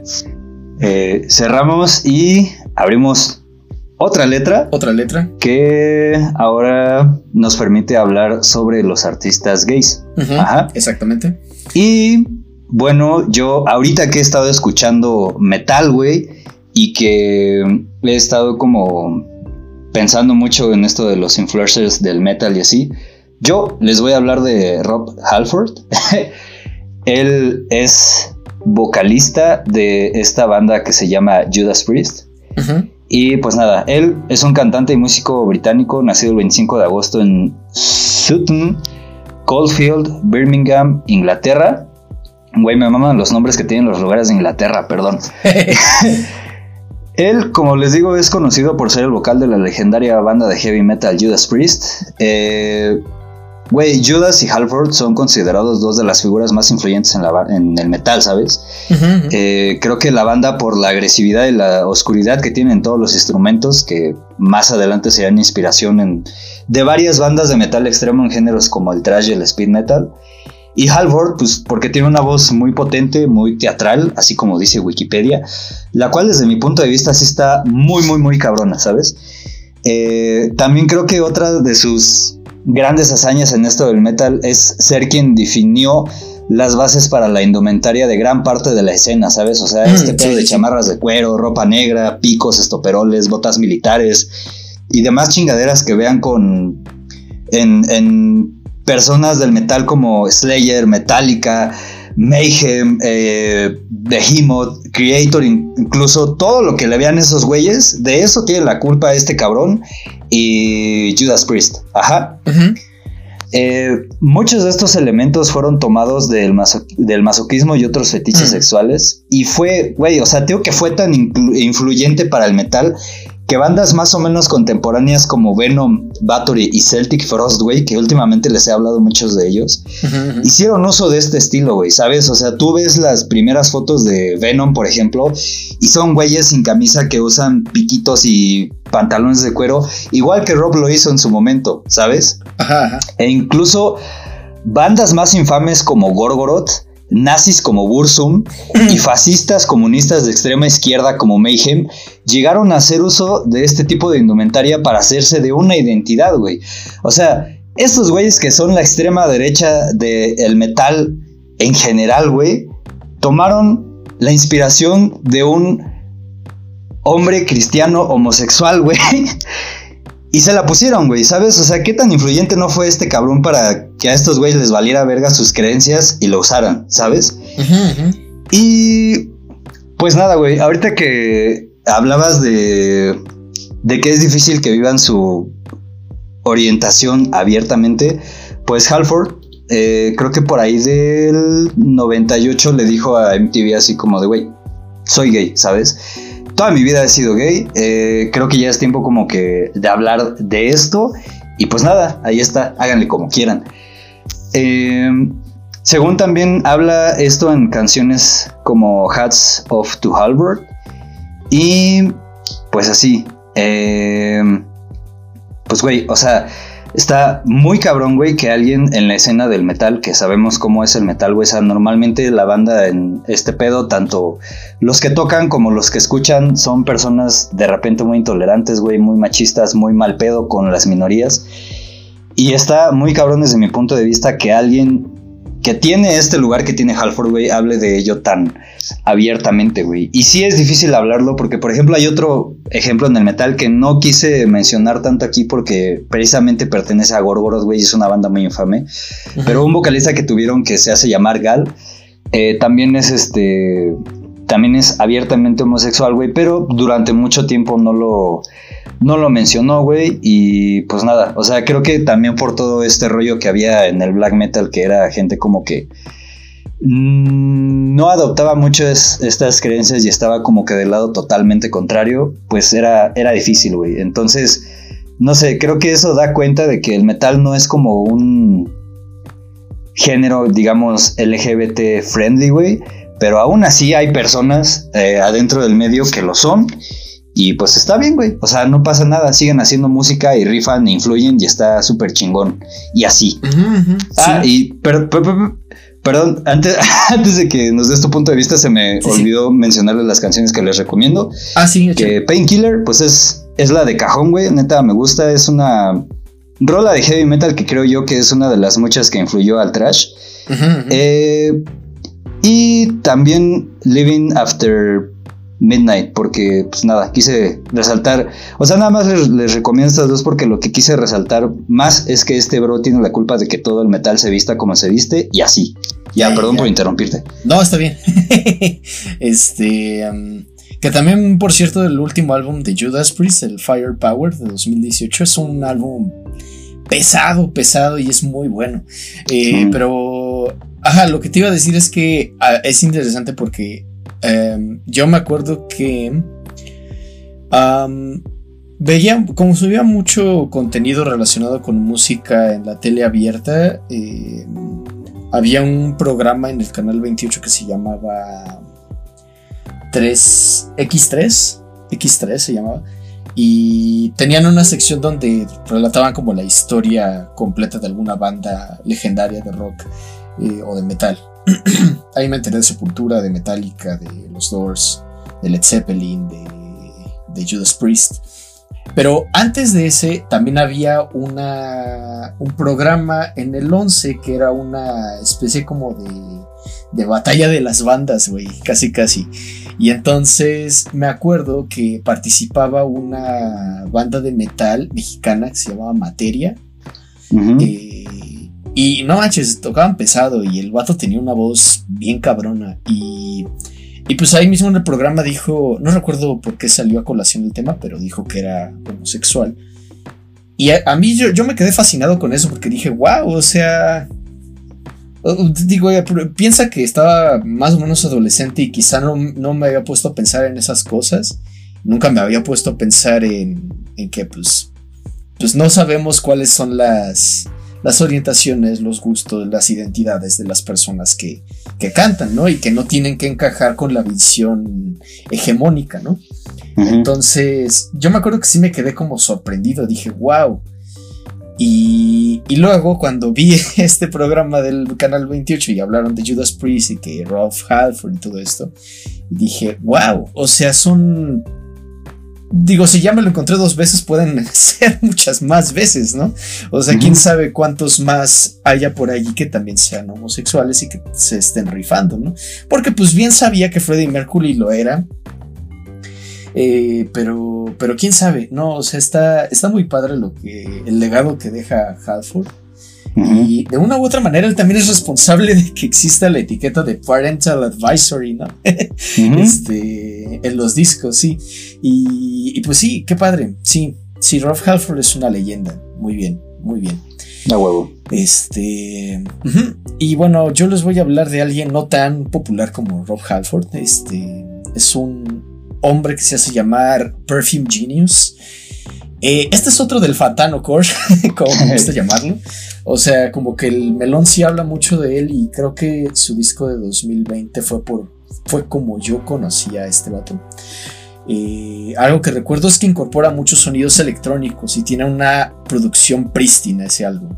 El álbum se llama. ay, eh, ¿Cómo se llama? Ah, este. Put My Heart on Fire Immediately. Set My Heart on Fire Immediately. Así se llama, sí, sí. Eh, pero bueno, eh, Perfume Genius, también conocido como Michael Alden Hadreas, nació un 25 de septiembre del 81 y es un cantante, compositor americano. Este explora temas de sexualidad en su música.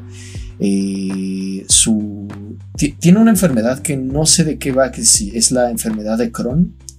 Habla también, habla sobre esa enfermedad en su música, habla de abuso doméstico y de los peligros que enfrentan los hombres gay en la sociedad contemporánea.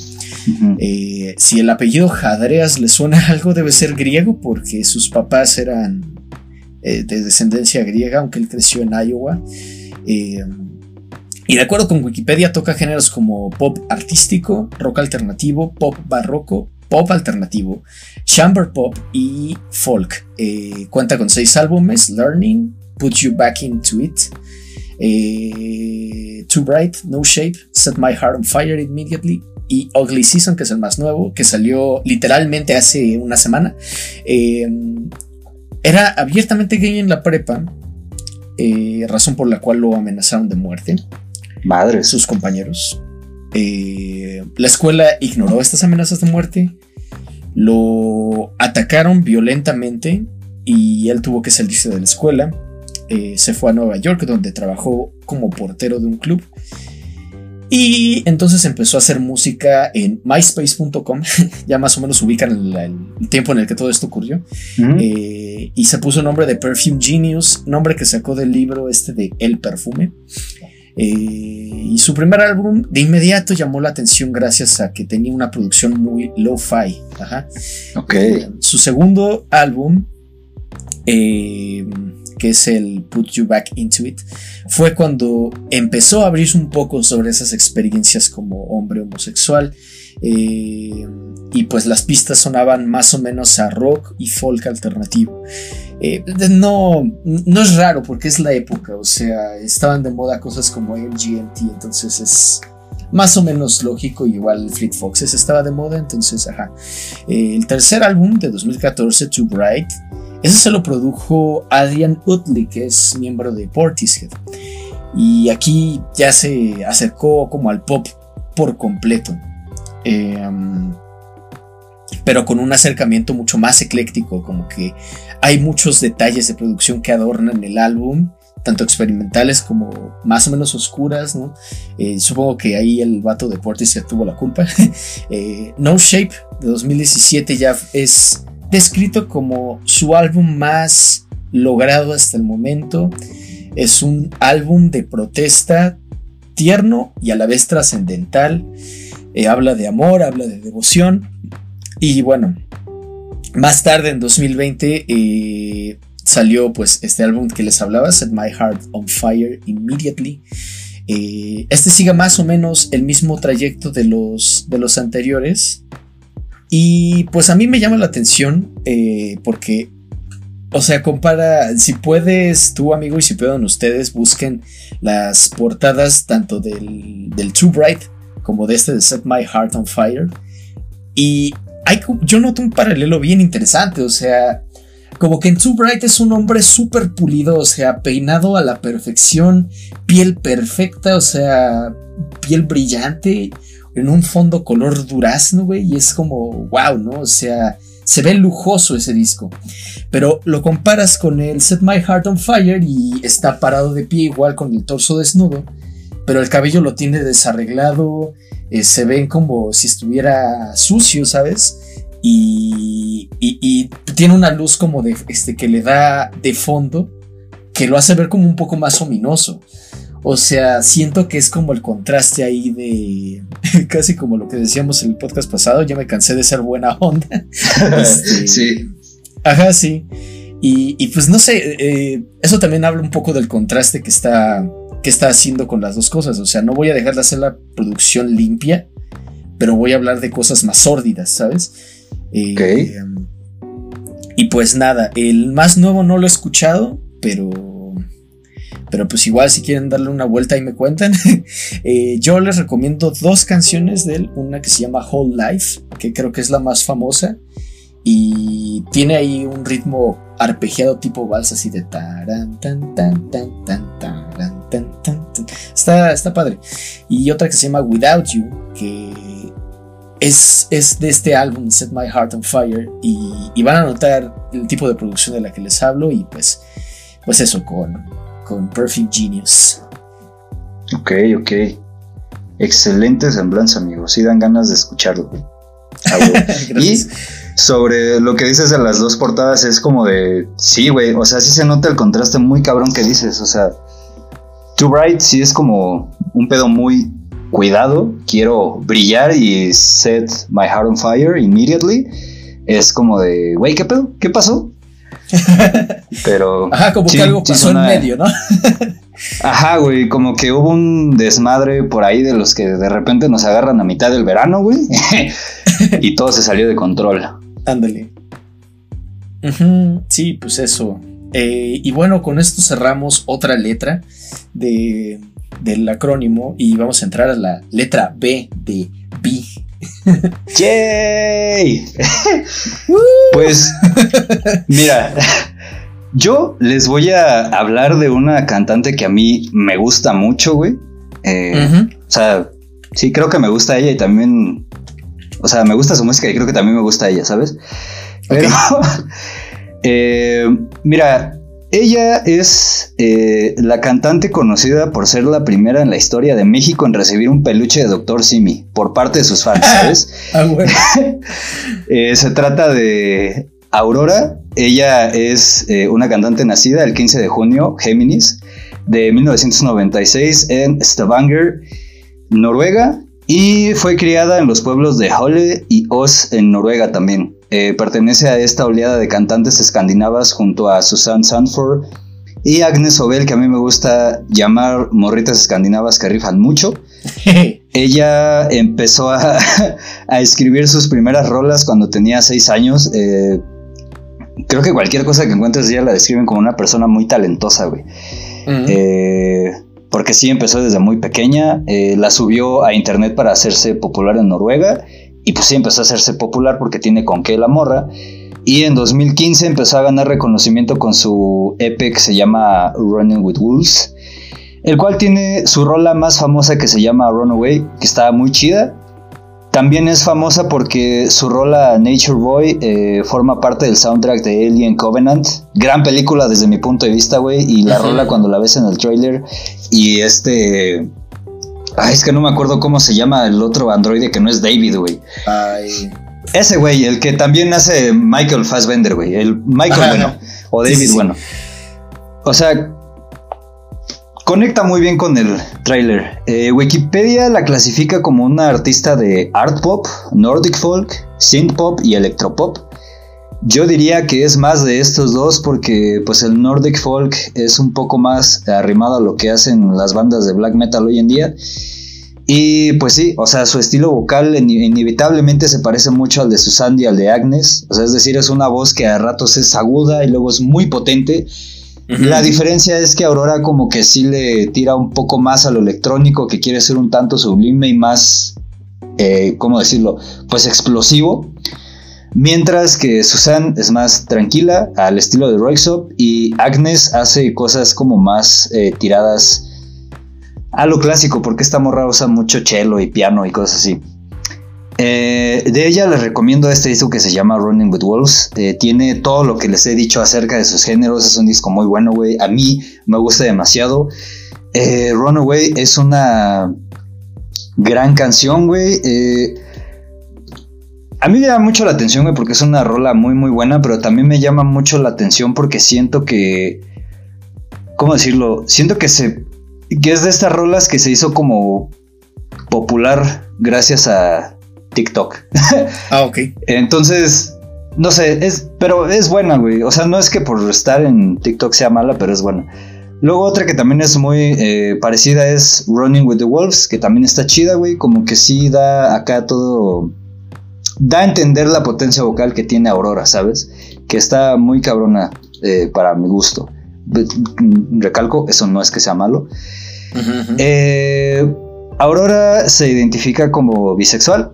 Una vez le preguntaron en una entrevista acerca de su sexualidad y ella eh, dijo algo así como de, güey, pues es que nada más me gusta experimentar y me gusta eh, disfrutar de lo que hay ahí, ¿sabes? O sea, como que yo entiendo que agarra parejo y si me lo permites, eso es algo muy Géminis de su parte, güey. Entonces, eh, pues ahí está. Creo que ella como que no, no tiene problema con eso. Sí se la ha visto en varias presentaciones con la bandera LGBT. También este, ha como que hablado abiertamente de que está a favor de que no pasen crímenes de odio, sobre todo después de esta masacre que hubo en Utoya por allá de 2011, que un cabrón loco agarró un rifle de asalto y eh, se puso a a matar gente en Noruega, güey, porque pues, era supremacista blanco y no le gustaba que hubiera migrantes en Noruega, güey, y pues nada, o sea, creo que ella hizo una canción al respecto. Y pues eso con Aurora, esperamos que si regresa a México le vuelvan a dar este otro Doctor Simi, porque la neta el que le dieron estaba bien chido y se emocionó mucho. Fin.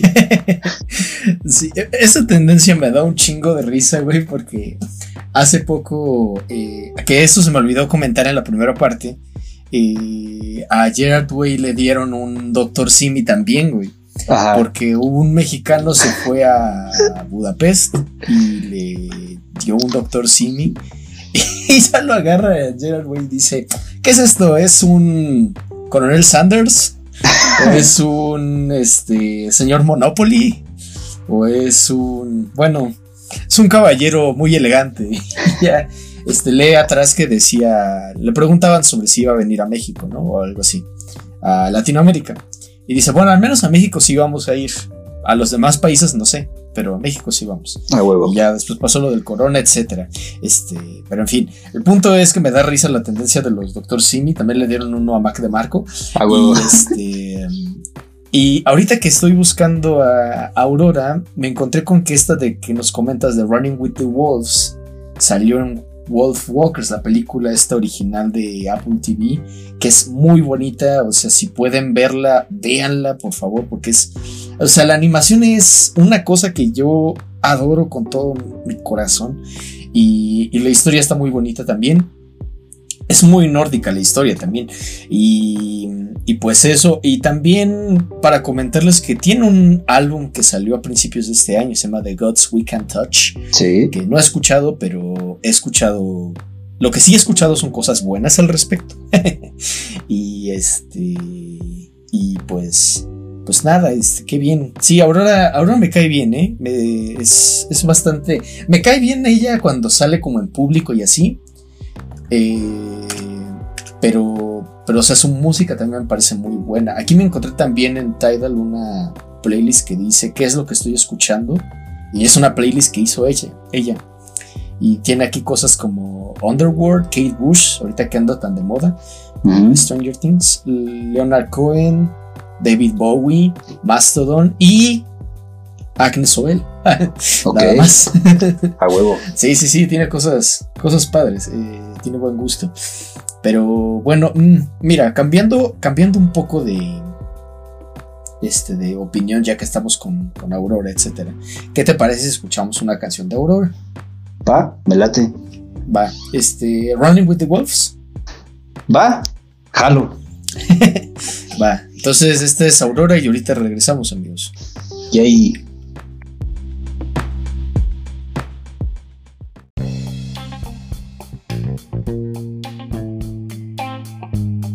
Y amigos, este fue Aurora con Corriendo con los Furros. Y ahora vamos a hablar de otra artista B.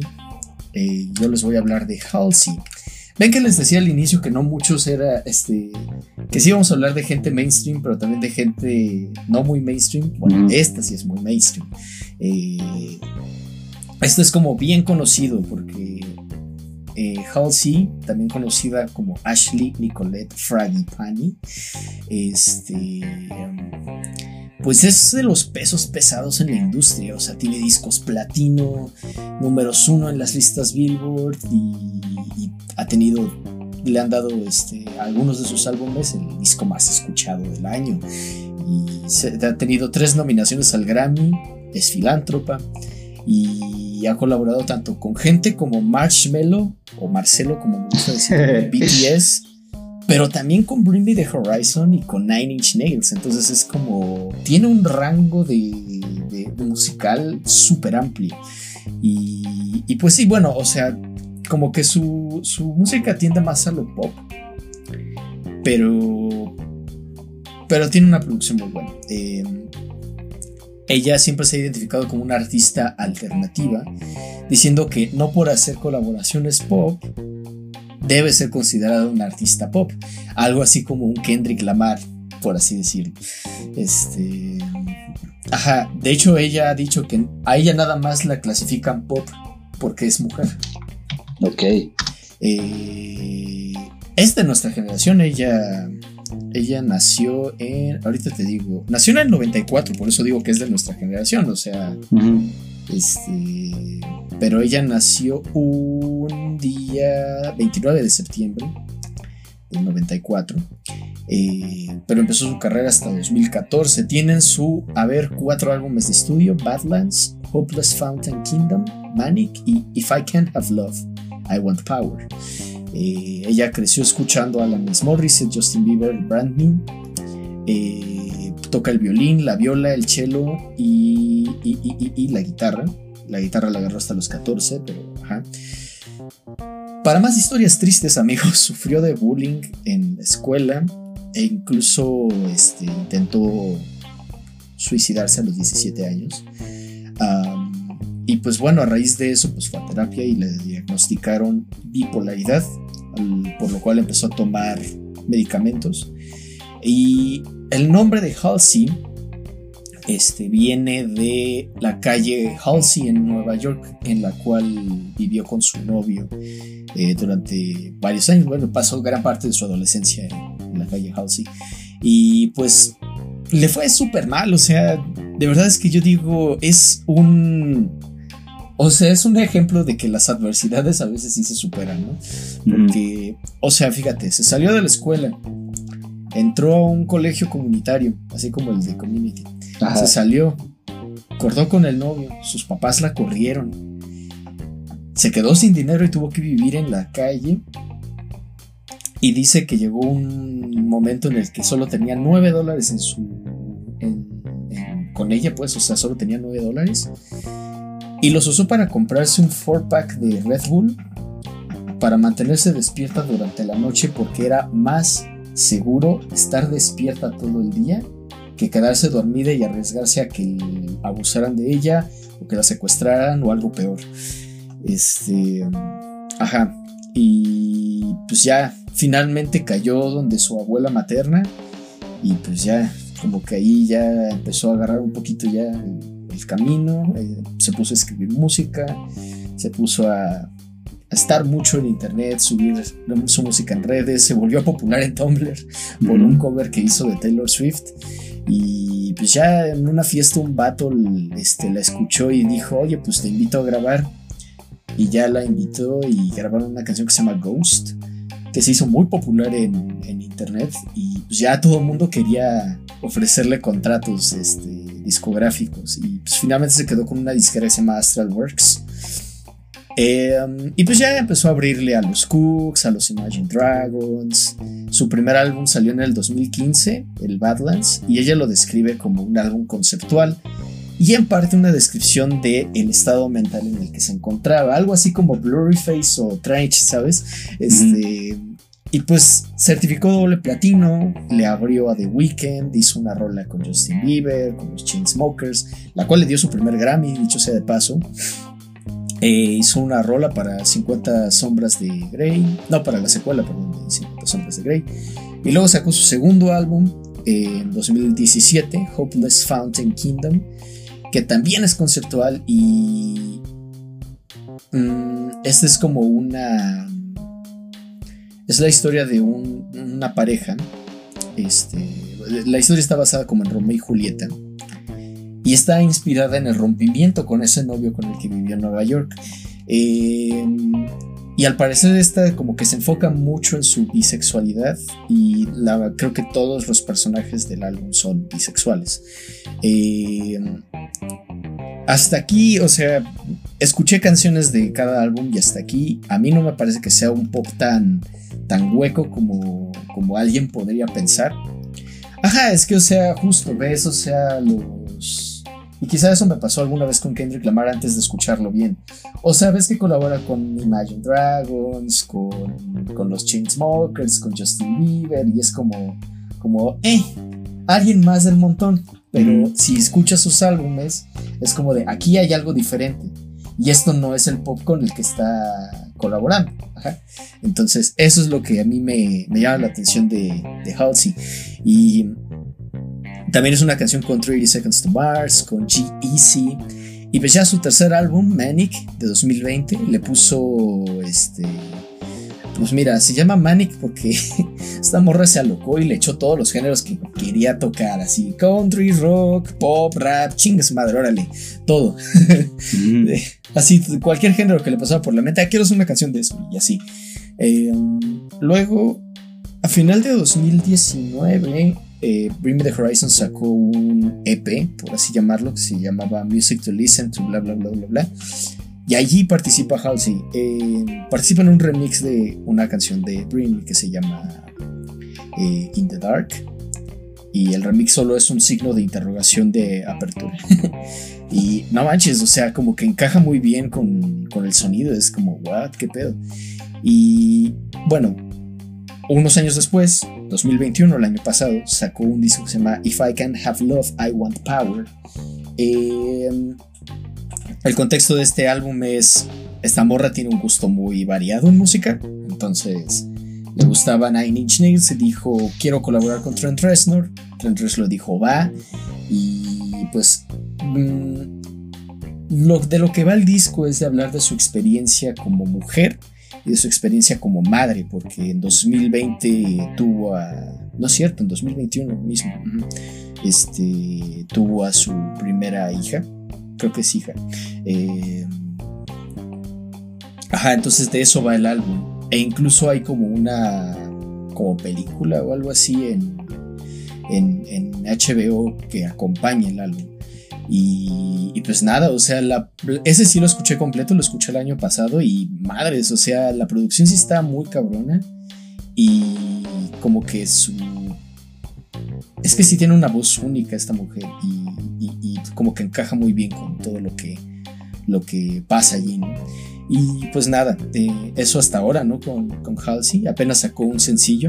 Y de hecho se vio este, envuelta en una controversia que subió una historia en TikTok, uno, un TikTok subió, que decía que su disquera le está exigiendo que tenga tanto de alcance en TikTok antes de sacar su canción. Y, y, entonces esto como que desató todo un tema de por qué hacen eso las disqueras con los, con los artistas, que pues, o sea, esa no es la forma de manejar las redes sociales, o sea, de, pues, de manejar la industria tan solo. Y, pues nada, o sea, eh, al final supongo que sí llegó, o sea, alcanzó los números porque salió el sencillo que se llama So Good. Y es muy bueno, de hecho, sí es So Good.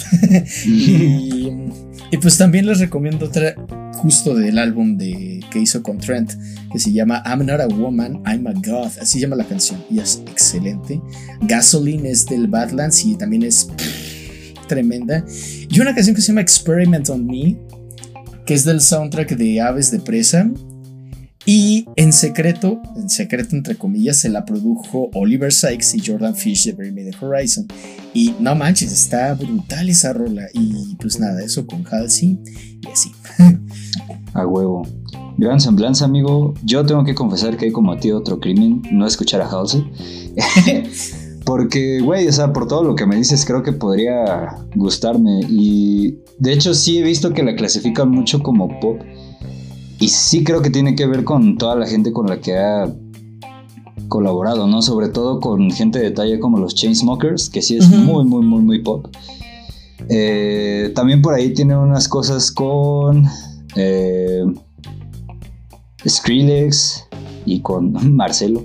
Con Marcelo.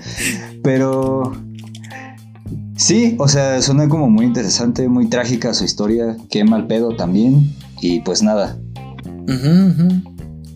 Pues sí, a escuchar a Halsey también. Y bueno, de esta manera nos movemos hacia solo una de las letras T del acrónimo. Este, ¿Con qué? ¿De quién nos vas a hablar, amigo? Yo, amigo, les voy a hablar de Arca. Eh, Venga. Arca, o más bien, bueno, su nombre es eh, Alejandra Gers. Es que no sé cómo se pronuncia su primer apellido, no sé si es Gersi o, Jersey. Vamos a dejarle en Gersi. Rodríguez, mejor conocida como Arca, es una cantante, compositora, productora y DJ venezolana nacida en Caracas el 14 de octubre de 1989 eh, ahorita tengo entendido que vive en Barcelona.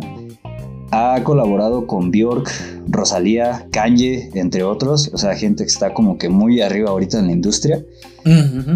Eh, desde mi punto de vista, esta morra tiene muchos estilos. Eh, por una parte, creo que esto se debe a toda la gente con la que ha colaborado porque, pues, güey, o sea, simplemente Bjork, Rosalía y Kanye como que no son personas que tengan estilos muy parecidos, ¿sabes? No, claro.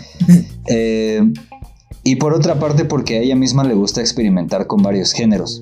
Especialmente me llama mucho la atención su faceta ambient, que es un ambiente un poco malvibroso, esto no es queja, y creo que esto también tiene que ver con que entre sus otros principales influencias está gente como Daft Punk, Crystal Castle, Aphex Twin, Nine Inch Nails, eh, Marilyn Manson, Massive Attack y otra vez Bjork. Eh, ella empezó a tener presencia en la industria por ahí de 2006 con dos álbumes. El primero se llama All Clear y el segundo se llama The Rarest Ruby. Y creo que empezó a tener éxito internacional al empezar a colaborar con las personas que ya les eh, mencioné. En su discografía se encuentran 10 álbumes de estudio. Desde 2020 ha sacado 5 y todos se llaman Kick, del 1 al 5. y el único que yo he escuchado es este que se llama también Arca. Este es de 2017. Y como les decía, es una producción muy ambient, mal vibrosa. Porque, güey, o sea, sí te pone en este mood ambiental en el que a lo mejor te pone este. Eh, esta banda del Club Gore que les mencionaba hace rato. Pero eh, son muchos sonidos como que dan cierto aire de incomodidad, de dolor, de sufrimiento y así. O sea, tú de repente estás como escuchando una rola y escuchas gente que no puede respirar, güey, gente que grita, gente que, que sufre. Lo comparo un poquito con Lost Mode porque es como la banda que más, bueno, el güey que más me gusta de, de Ambient. Y este güey también como que mete mucho sufrimiento porque ya les he contado que este cabrón se va a los rastros y, y, graba sonidos de animales muriéndose, ¿no? Pero Arca creo que le da como que otro, como digamos, otro sufrimiento como más familiar, güey, porque pues es son, sonidos de gente sufriendo, güey, o sea, de, personas que también están sufriendo. Eh, también son palabras que te dan a entender cosas, güey. Y pues está como que muy, muy cabrón. Eh, yo digo, no sé si tú o alguno de los que nos escuchan ha visto este canal de ARG de YouTube que se llama Florecita Dreams. Eh, güey, o sea, vayan, pero bajo su propio criterio y bajo su propio riesgo, ¿sabes? Florecita Dreams es como, ya les dije, es una cosa de ARG, o sea, un juego de realidad, un pedo así, que su video más famoso habla de esta madre que se llama el Valle Inquietante, que son imágenes que te perturban porque según esto son humanas, pero no son humanas. Y su último video habla mucho de sufrimiento, habla mucho de la muerte, habla mucho de cosas así como muy, muy, muy densas, güey. Y, aparte lo editó con voces acá mamonas y todo ese pedo. El mood que me transmite ese, ese video de malvibroso y como de desconcierto y todo eso es el mismo mood que me transmite este disco de Arca. Que otra vez, no es queja, güey. O sea, a mí me gustó mucho. Pero sí, o sea, si lo van a escuchar, pues sí les recomiendo que sea como pues en un mood muy, muy específico. O sea, no anden con el bajón, güey, no anden empezando, pensando en cosas este, destructivas. Si ya están en ese lugar destructivo, neta, no lo escuchen porque no les va a saber bien, güey, los va a hundir todavía más. Pero creo que esto también es como de resaltarse, güey, o sea, el que ella como que tenga la capacidad de transmitirte estas cosas con su música, güey, a mí se me hace como muy pues muy loable, la verdad, o sea, porque sí son cosas así como muy densas, pero al mismo tiempo el que tenga como este talento de transmitirte cosas densas y que al menos a mí me hagan tener ganas de escucharla, güey, pues está chingón. Ok, ok. Este. Sí, yo también el único disco que he escuchado de Arca es su álbum epónimo. Y es probablemente el tercer álbum más mal vibroso que he escuchado en mi vida, junto con The Drift de Scott Walker y. y, alguno de, de Swans, probablemente. Ah, porque también he escuchado a Bursum, pero, pero como que hay cosas de Bursum que no me, no me perturban tanto como se me perturbó Arca. este, y no lo he vuelto a escuchar. pero me, ah, fíjate que a mí eh, Arca me llama más la atención cuando produce. Eh, de hecho, hablamos hace rato del Jesus. Y una de mis canciones favoritas del Jesus la coprodujo Arca, el Send It Up. La coprodujo Arca y Daft Punk. Entonces es como. es un este, equipo que jamás habría pensado yo que podría existir. Eh, pero sí, tiene una visión artística súper interesante esta morra. Y, y, pues, pues nada, o sea, si vayan a, escucharla, igual como dice Pedro, con, con, criterio y con, y con este... Tengan en mente a qué se están metiendo, ¿no? Básicamente. sí. Este, sí. Muy bien, pues yo también les voy a hablar de otra persona trans. Yo les voy a hablar de Kim Petras. Eh, a ella la conocí apenas este año. Este, para este podcast me enteré de que era una mujer trans. O sea, cuando yo la escuché, este. No me lo imaginé. Pero no sabía que era una mujer trans, lo cual no tiene absolutamente nada de malo. Muy al contrario, es como. Me gusta, fíjate, y, creo que este es un, buen momento y un buen espacio para hablar de ello. A mí me, me caen muy bien las personas trans porque son personas que decidieron, lo decíamos igual en el podcast pasado, ¿no? O sea, decidieron tomar el camino de su felicidad y el camino de quiénes son realmente, ¿no? O sea, es como, como este, no, pues sabes que yo no me siento a gusto en este cuerpo, no me siento a gusto con la, con la identidad que se me, que se me asignó. Entonces, pues ya, ajá, y eso a mí siempre se me ha hecho muy loable y por eso respeto mucho a las a las personas trans y por eso siempre también estoy como defendiendo a, las personas trans y, señalando cuando alguien es transfóbico, es como de, pedo. Pero bueno, eh, Kim Petras es una cantante y, es, y compositora alemana basada en Los Ángeles y pues se le conoce por hacer pop, música electrónica, eh, algo que se llama bubblegum pop y, incluso me atrevería a decir que hyperpop, eh, porque la he visto colaborar como con gente de ese tipo. Eh, y tiene tres álbumes. Su discografía está súper rara, ahorita les cuento. Eh, y pues bueno, decidió pasar por todo. E, es relevante esto porque. Porque este. Su vida fue de que a los 12 años les dijo a sus papás que pues quería quería cambiar de sexo. Y sus papás así contestando así de ya sabíamos desde que tenías dos años Ajá. entonces pues o sea estuvo bien porque pues sus padres como que lo aceptaron y no tuvieron ningún problema en decir va pues le vamos a hacerlo eh, por ese lado está bien. Lo que no me parece también es que como que capitalizaron mucho en eso o sea como que este ajá, empezaron a darle hormonas, eso no hay ningún problema, pero como que la invitaron a programas e hicieron como, la invitaron a talk shows, la llamaron la mujer este, trans más joven del mundo. Y, y si es como de, güey, ¿qué pedo? o sea, ¿por qué todo el mundo tenía que enterarse de eso? ¿No? O sea, no porque esté mal, sino porque pues, es un asunto que debería de, de llevarse más, no privado, pero de una manera más individual, ¿no? Siento yo. Eh, eso siento yo, quién sabe. Eh, pero bueno, el punto es que en 2008 empezó a hacer eh, canciones y en 2011 lanzó un primer EP. Y pues ya como que desde el 11 hasta el 2017 se la pasó haciendo pues, apariciones con otros artistas, sencillos, eh, featurings, ¿no? Y, hasta este punto creo que su pop era bastante accesible. Eh, para muestra de ello hay una canción que se llama I Don't Want It All, que es, lo consideran su sencillo debut, ¿no? Porque es como la que se viralizó en todos lados. Y ese mismo año, en 2017, salió en un álbum de Charlie XCX que se llama Pop 2. Eh, ese mismo año, esto me sorprendió muchísimo. Eh, compuso una canción que se llama Young and Wild para nada más y nada menos que Twice, la banda de K-pop de la cual la Mash y yo somos fans. Saludos a la Mash.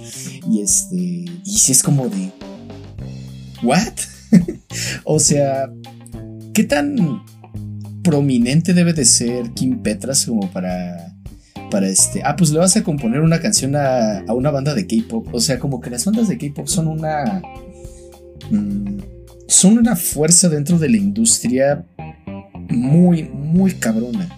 Y, y, entonces ya tanto para decir, va, le vas a componer una, a una banda de K-pop es como de, cabrón, o sea, tienes, tienes presencia, tienes peso aquí. Nada más que no has explotado como deberías, ¿sabes? Y pues bueno, ese mismo año lanzó un primer álbum que se llama Turn of the Light, que tiene una temática de Halloween e incluso tiene una, un featuring de Elvira, The Mistress of the Dark, que si son gods o les gusta el Halloween saben quién carajos es Elvira. Este, y, y, pues bueno, este, ajá, eso pasó en 2018. Eh, creo que el año siguiente sacó un Turn of the Light volumen 2 y y ese mismo año sacó una canción con Sophie, que es otra artista trans, descansa en paz. Y en 2019, en marzo, eh, Kim Petras apareció como entre los headliners de el Sydney Gay and Lesbian Mardi Gras, que es uno de los festivales de orgullo LGBT más grandes del mundo. Eh, y ese mismo año salió su tercer álbum, por así decirlo, eh, Clarity, pero digo por así decirlo porque como que no toman en consideración los primeros dos, Turn of the Light y consideran Clarity como su debut. Y pues este, como les decía, tiene synth pop, tiene bubblegum pop, tiene algo de hip hop, de RB, glam rock incluso, e incluso emo pop. Eh, y pues ya de ahí le abrió a Camila Cabello, eh, hasta que la nación del murciélago atacó, es decir, la pandemia. Eh, y pues durante la pandemia preparaba el volumen 3 de Turn Off the Light, y mientras se rifó en varios remixes de artistas underground de pop, muchos de los cuales se hicieron virales en TikTok, ¿no? Me lo recordaste ahorita que hablabas de, de, de, de Aurora. Este, por ejemplo, hay una canción de Charlie XCX que se llama Unlock It. Ahí aparece Kim Petras y se hizo popular por, por TikTok. En agosto de 2021, el año pasado, Petras firmó con el sello Republic Records y, lanzó un nuevo sencillo que se llama Future Starts Now. Eh, como el primer sencillo de su próximo este, álbum de estudio. Y, tocó esta canción en los MTV Music Awards el 12 de septiembre de 2021. Y esta es la primera vez que una artista trans toca en los VMAs. Y es lo mismo con la versión europea. Eh, en la versión europea de los VMAs también tocó en vivo y también fue la primera vez que un artista trans tocaba en vivo. Tocó una canción que se llama Coconuts, que a mí me da mucha risa. Y este. Y pues la presentación tuvo dos funciones principalmente. La primera es ah, protestar por una ley que querían pasar en Hungría eh, que prohibía pues, todo lo que tuviera que ver con las personas trans. Y lo segundo, pues, este, justo como para hacer la protesta, o sea, no solo era la canción, sino era el hecho de que su presentación fue como bastante cachonda, ¿sabes?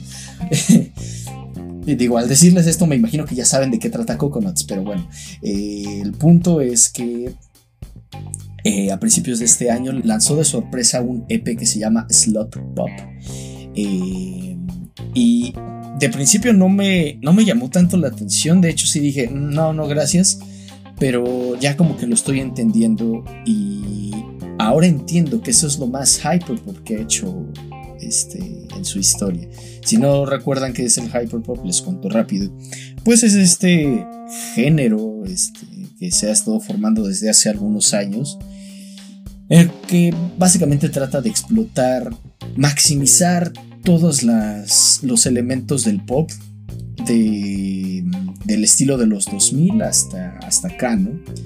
Y o sea, poner como mucho autotune, muchos filtros de voz, hacerlo todo lo más eh, disonante y, llamativo posible, ¿no? Eh, de hecho, si ven la portada de Slot Pop, es, es algo que dices, es que sí, o sea, entiendo cuál es el concepto de Slot Pop, ¿sabes? Porque Mm, tienes que pensar en artistas de, esa época, ¿no? Paris Hilton, Britney Spears, um, Christina Aguilera, no sé, algo así. Y ah, piensa en dónde están las rubias, básicamente. O sea, ok.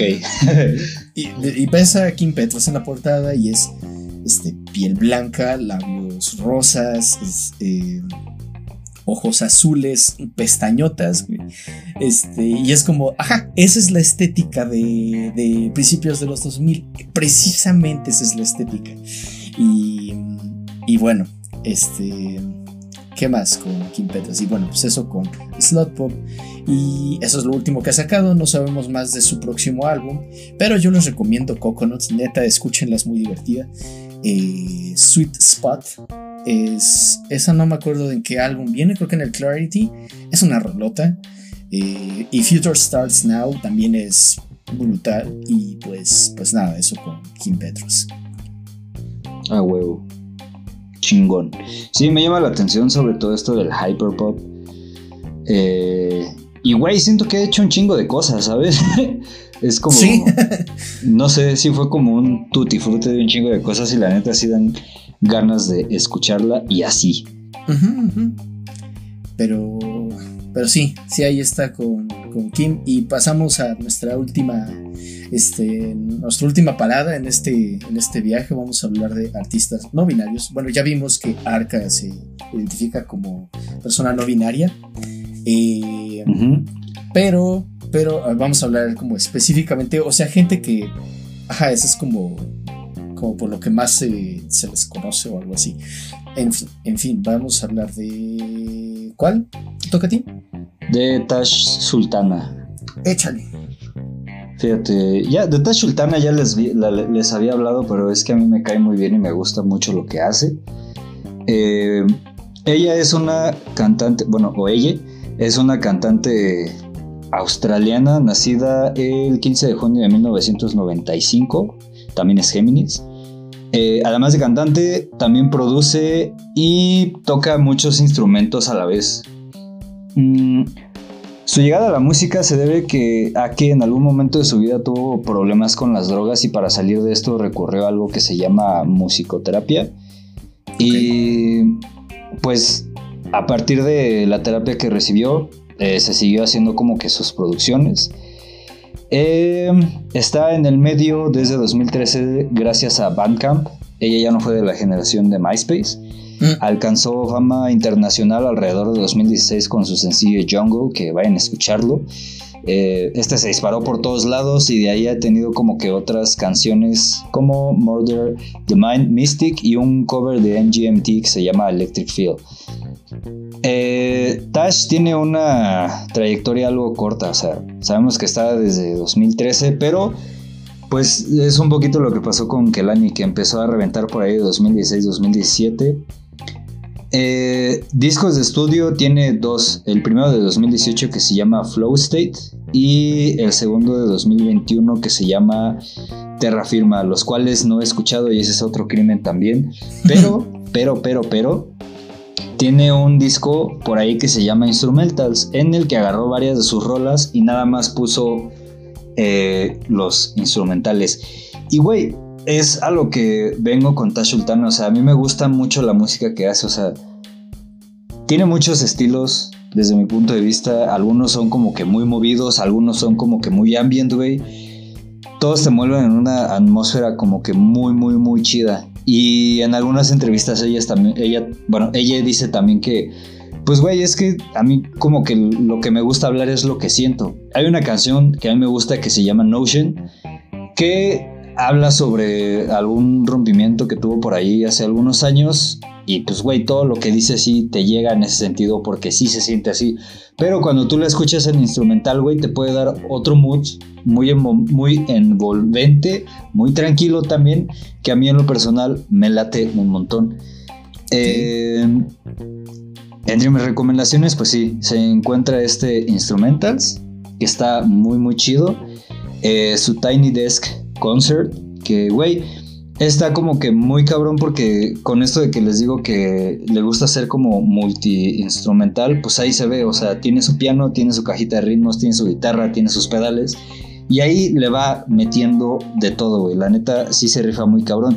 Y algo que también me llama mucho la atención de Tash es que cada presentación que tiene en vivo es diferente a las otras, güey. O sea, hubo un tiempo en el que yo me obsesioné con esta rola que se llama Notion y escuché muchas, muchas, muchas versiones en vivo, güey. Y a cada una le mete algo diferente, güey. No sé si sea intencional, no sé si sea improvisado, pero a mí la neta se me hace muy chido la versatilidad que tiene para hacer este tipo de cosas. Y la última recomendación que les tengo es Notion, o sea, es como el video oficial que está en YouTube eh, y esa me gusta porque se grabó en su casa mientras la estaba haciendo y va metiendo los instrumentos uno a uno, güey. Y pues no sé, o sea, la producción de esa rola está muy chida. Ella la produce. Y creo que es como la que más me gusta de todas las versiones que he escuchado de esta canción. Acerca de que ella se identifica como no binaria. Perdón si se me van las letras de los géneros. Sí, sí, sí. Eh, pues no encontré como que mucha información, la verdad. Mm. Pero pues ahí está como que su corta trayectoria musical, que no por ser corta no es buena, la verdad a mí se me hace como alguien muy, muy, muy, muy talentoso. Y así. sí, totalmente. Em, me llama la atención que como que su música, o sea, ella, ella como que tiene mucha presencia en en, Australia. O sea, como que en Australia sí es alguien muy grande, ¿sabes? Eh, y de este lado del charco como que no tanto. Eh, y, e incluso estoy viendo que tiene ya un, un MTV Unplugged en vivo en Melbourne. Y pues toca todas estas canciones de las que nos hablas, o sea, Big Smoke, eh, está Notion, está no sé, tiene como varias allí. Mm, Willow Tree me parece que también es más o menos popular. Pero, pero ajá, sí, de hecho es, me, parece una persona muy talentosa. Y, y pues nada, eh, vamos, a, vamos a pasar a, al último de esta noche, que es nada más y nada menos que Dorian Electra. ¿Habías escuchado tú de Dorian Electra, amigo? Nope. Ok, ahora vas a escuchar huevo. De, esta persona, de ella también. Este, sí, nada más conozco lo que ha hablado Fantano al respecto. Es, tengo entendido, muy experimental y sí hace hyperpop. Eh, Dorian Electra nació. Eh, su nombre es Dorian Electra Friedkin Gomberg. Tiene los dos apellidos de, de sus papás. Eh, nació un 25 de junio de 1992 en Houston, Texas. Es un cantante, es un cantante, vaya, canta, escribe, Y este también le entra mucho a esto de la de la interpretación, o sea, siento que es una persona muy teatral, ¿sabes? Eso es. Ajá. Eh, sus canciones suelen hablar de temas como género, sexualidad, eh, retar al conservadurismo y las normas opresoras. y tiene dos álbumes de estudio, Flamboyant y My Agenda. Eh, es de familia judía y se graduó del college en 2014. estudió entre... Ajá, o sea, esto es... Lo del college tiene un propósito, o sea, estudió entre 2010 y 2014 y a mí me resulta muy interesante que durante ese tiempo lanzó canciones en YouTube que se leen más como canciones de parodia, ¿sabes? O sea, como que estaba haciendo sátira de conceptos que estaba viendo en la escuela o algo así. Porque muchas de esas canciones hablan de filósofos o de economistas. Por ejemplo, este, tiene una que se llama I'm in Love with Friedrich Hayek, que es un economista. Y tiene otra que, que ya en 2014 sacó bajo el nombre de Dorian Electra, que se llama What Mary Didn't Know, lo que Mary no sabía, que al parecer está basada en una teoría filosófica. No, no es una teoría filosófica, es un experimento que hizo un filósofo. Este, más o menos lo leí, este, Ajá, y pues habla de que Mary es una mujer que está en eh, la hizo un tal Frank Jackson. Este, Mary está en un cuarto que es blanco y negro. Y todo lo que ve ella es blanco y negro. La tele que tiene para ver cosas es blanco y negro. Todo lo escribe en blanco y negro, etcétera, etcétera. Y entonces, incluso conceptos como el fisicalismo, si es que existe, dice, eh, lo vería en blanco y negro. Dice, pero ¿qué pasaría si lo que, lo que Mary no sabe es que si le pusiéramos un color rojo, de inmediato este, pues se daría cuenta de que es diferente a, a todo lo que ha visto, etcétera, y que ya, o sea, nada más por eso ya como que el fisicalismo ya no es posible o algo así. Vaya, el texto este de lo que Mary no sabía habla de eso, de que, de que el fisicalismo, no, sé, no sabía que ese término existía, no es posible, justo por su ejemplo de Mary en el cuarto blanco y negro. Y de eso va la canción de Dorian Electra. Eh, ah, pero vaya, su acercamiento, como les digo, es muy satírico. Eh, como esta otra canción que se llama Oda al clítoris. Hay otra que se llama El problema del cuerpo y la mente. En la que habla sobre el problema de la feminidad. Feminidad. Sí, eso. Ajá, o sea, dice que básicamente la feminidad no, no es vestirse, no, ¿cómo? A ver, espera, creo que aquí lo tengo. ¿Dónde estás? ¿Dónde estás? Aquí está. Eh, es sobre la feminidad como una interpretación, ya que ser mujer se siente como ponerse un disfraz pero el disfraz no se quita con la ropa. Ah, es como todo este asunto que siempre gritan de, bueno, pero entonces si no, si cumplir con las, con las normas de que la sociedad impone sobre lo que debe de ser una mujer, no es ser mujer, entonces, ¿qué es ser mujer? ¿no? O sea, como que eso es como el tema de, la canción.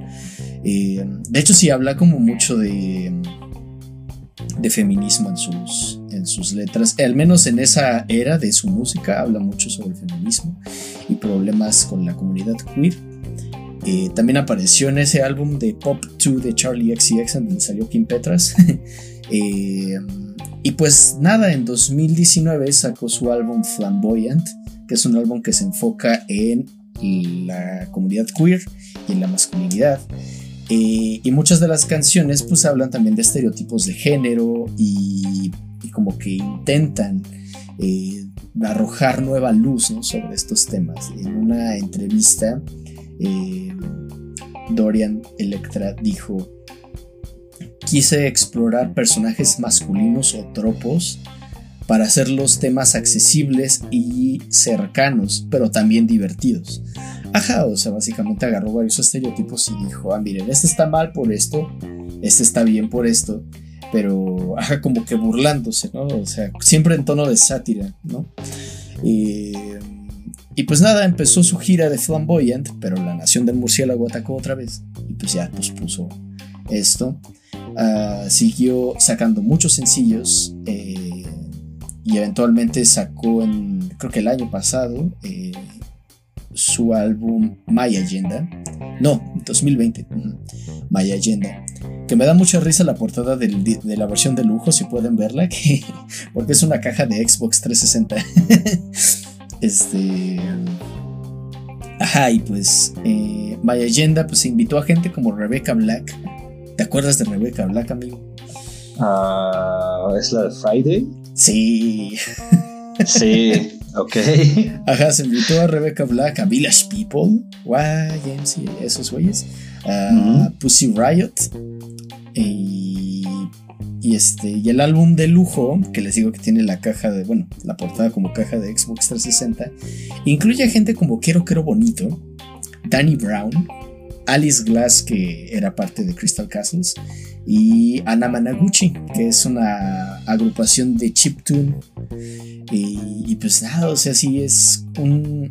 Es una persona, es un artista muy interesante. Vayan a, toparlo. Y yo les recomiendo cuatro de sus canciones: Flamboyant, del, mismo, del álbum del mismo nombre, Sorry Bro, I Love You de My Agenda, Fuck the World y My Agenda, las tres de ese álbum, ¿no? Y, pues nada, eso con Dorian Electra. A huevo. Gran semblanza, amigo. Fíjate, es. Es como. O sea, entiendo de dónde viene su crítica a las cosas conservadoras. Porque es de Texas, güey, ¿sabes? Sí, Creo que, o sea, no sé, no sé si ustedes han como que visto últimamente eh, noticias de Texas. Pero, pues no sé, o sea, es uno de los Estados Unidos que tiene mayor libertad para esto de la aportación y posesión de armas de fuego. La gente es muy conservadora. Hace poco como que hubo una polémica muy grande acerca del aborto en Estados Unidos. Porque varios estados como que lo prohibieron y lo criminalizaron, algún pedo así, y Texas entre ellos. Texas también ha sido como uno de los estados que ha hecho, no quema de libros, pero eh, pues sí ha como que quitado muchos libros de las escuelas que hablan de sexualidad, de racismo y demás. Y creo que también es uno de los estados en Estados Unidos junto con Florida que también le está entrando a este pedo de prohibir eh, muchas cosas para la comunidad LGBT. Mm. Entonces, creo que el hecho de que Dorian Electra sea de Texas está como muy cabrón, güey, ¿sabes? O sea, creo que de por sí pertenecer a este colectivo no es fácil y en Texas menos, ¿sabes? Entonces es como, no sé, se me hace como muy cabrón. Ahora, respecto de su música, pues güey, sí, sí suena como una propuesta interesante, sobre todo porque en sus primeros como estadios, bueno, a mí me llama la atención en lo personal porque habla mucho de, de filosofía y así, y pues si le está tirando caquita, está chido. y pues eso es como todo lo que yo tendría que decir. Gran recomendación. Y quiero escuchar la rola del clítoris. a, ver si la, si la logras encontrar porque creo que muchos de esos videos eh, de sátira que hacía en esos tiempos, ya algunos ya no están en YouTube. De hecho, yo intenté buscar el de What Mary Didn't Know, pero no lo encontré.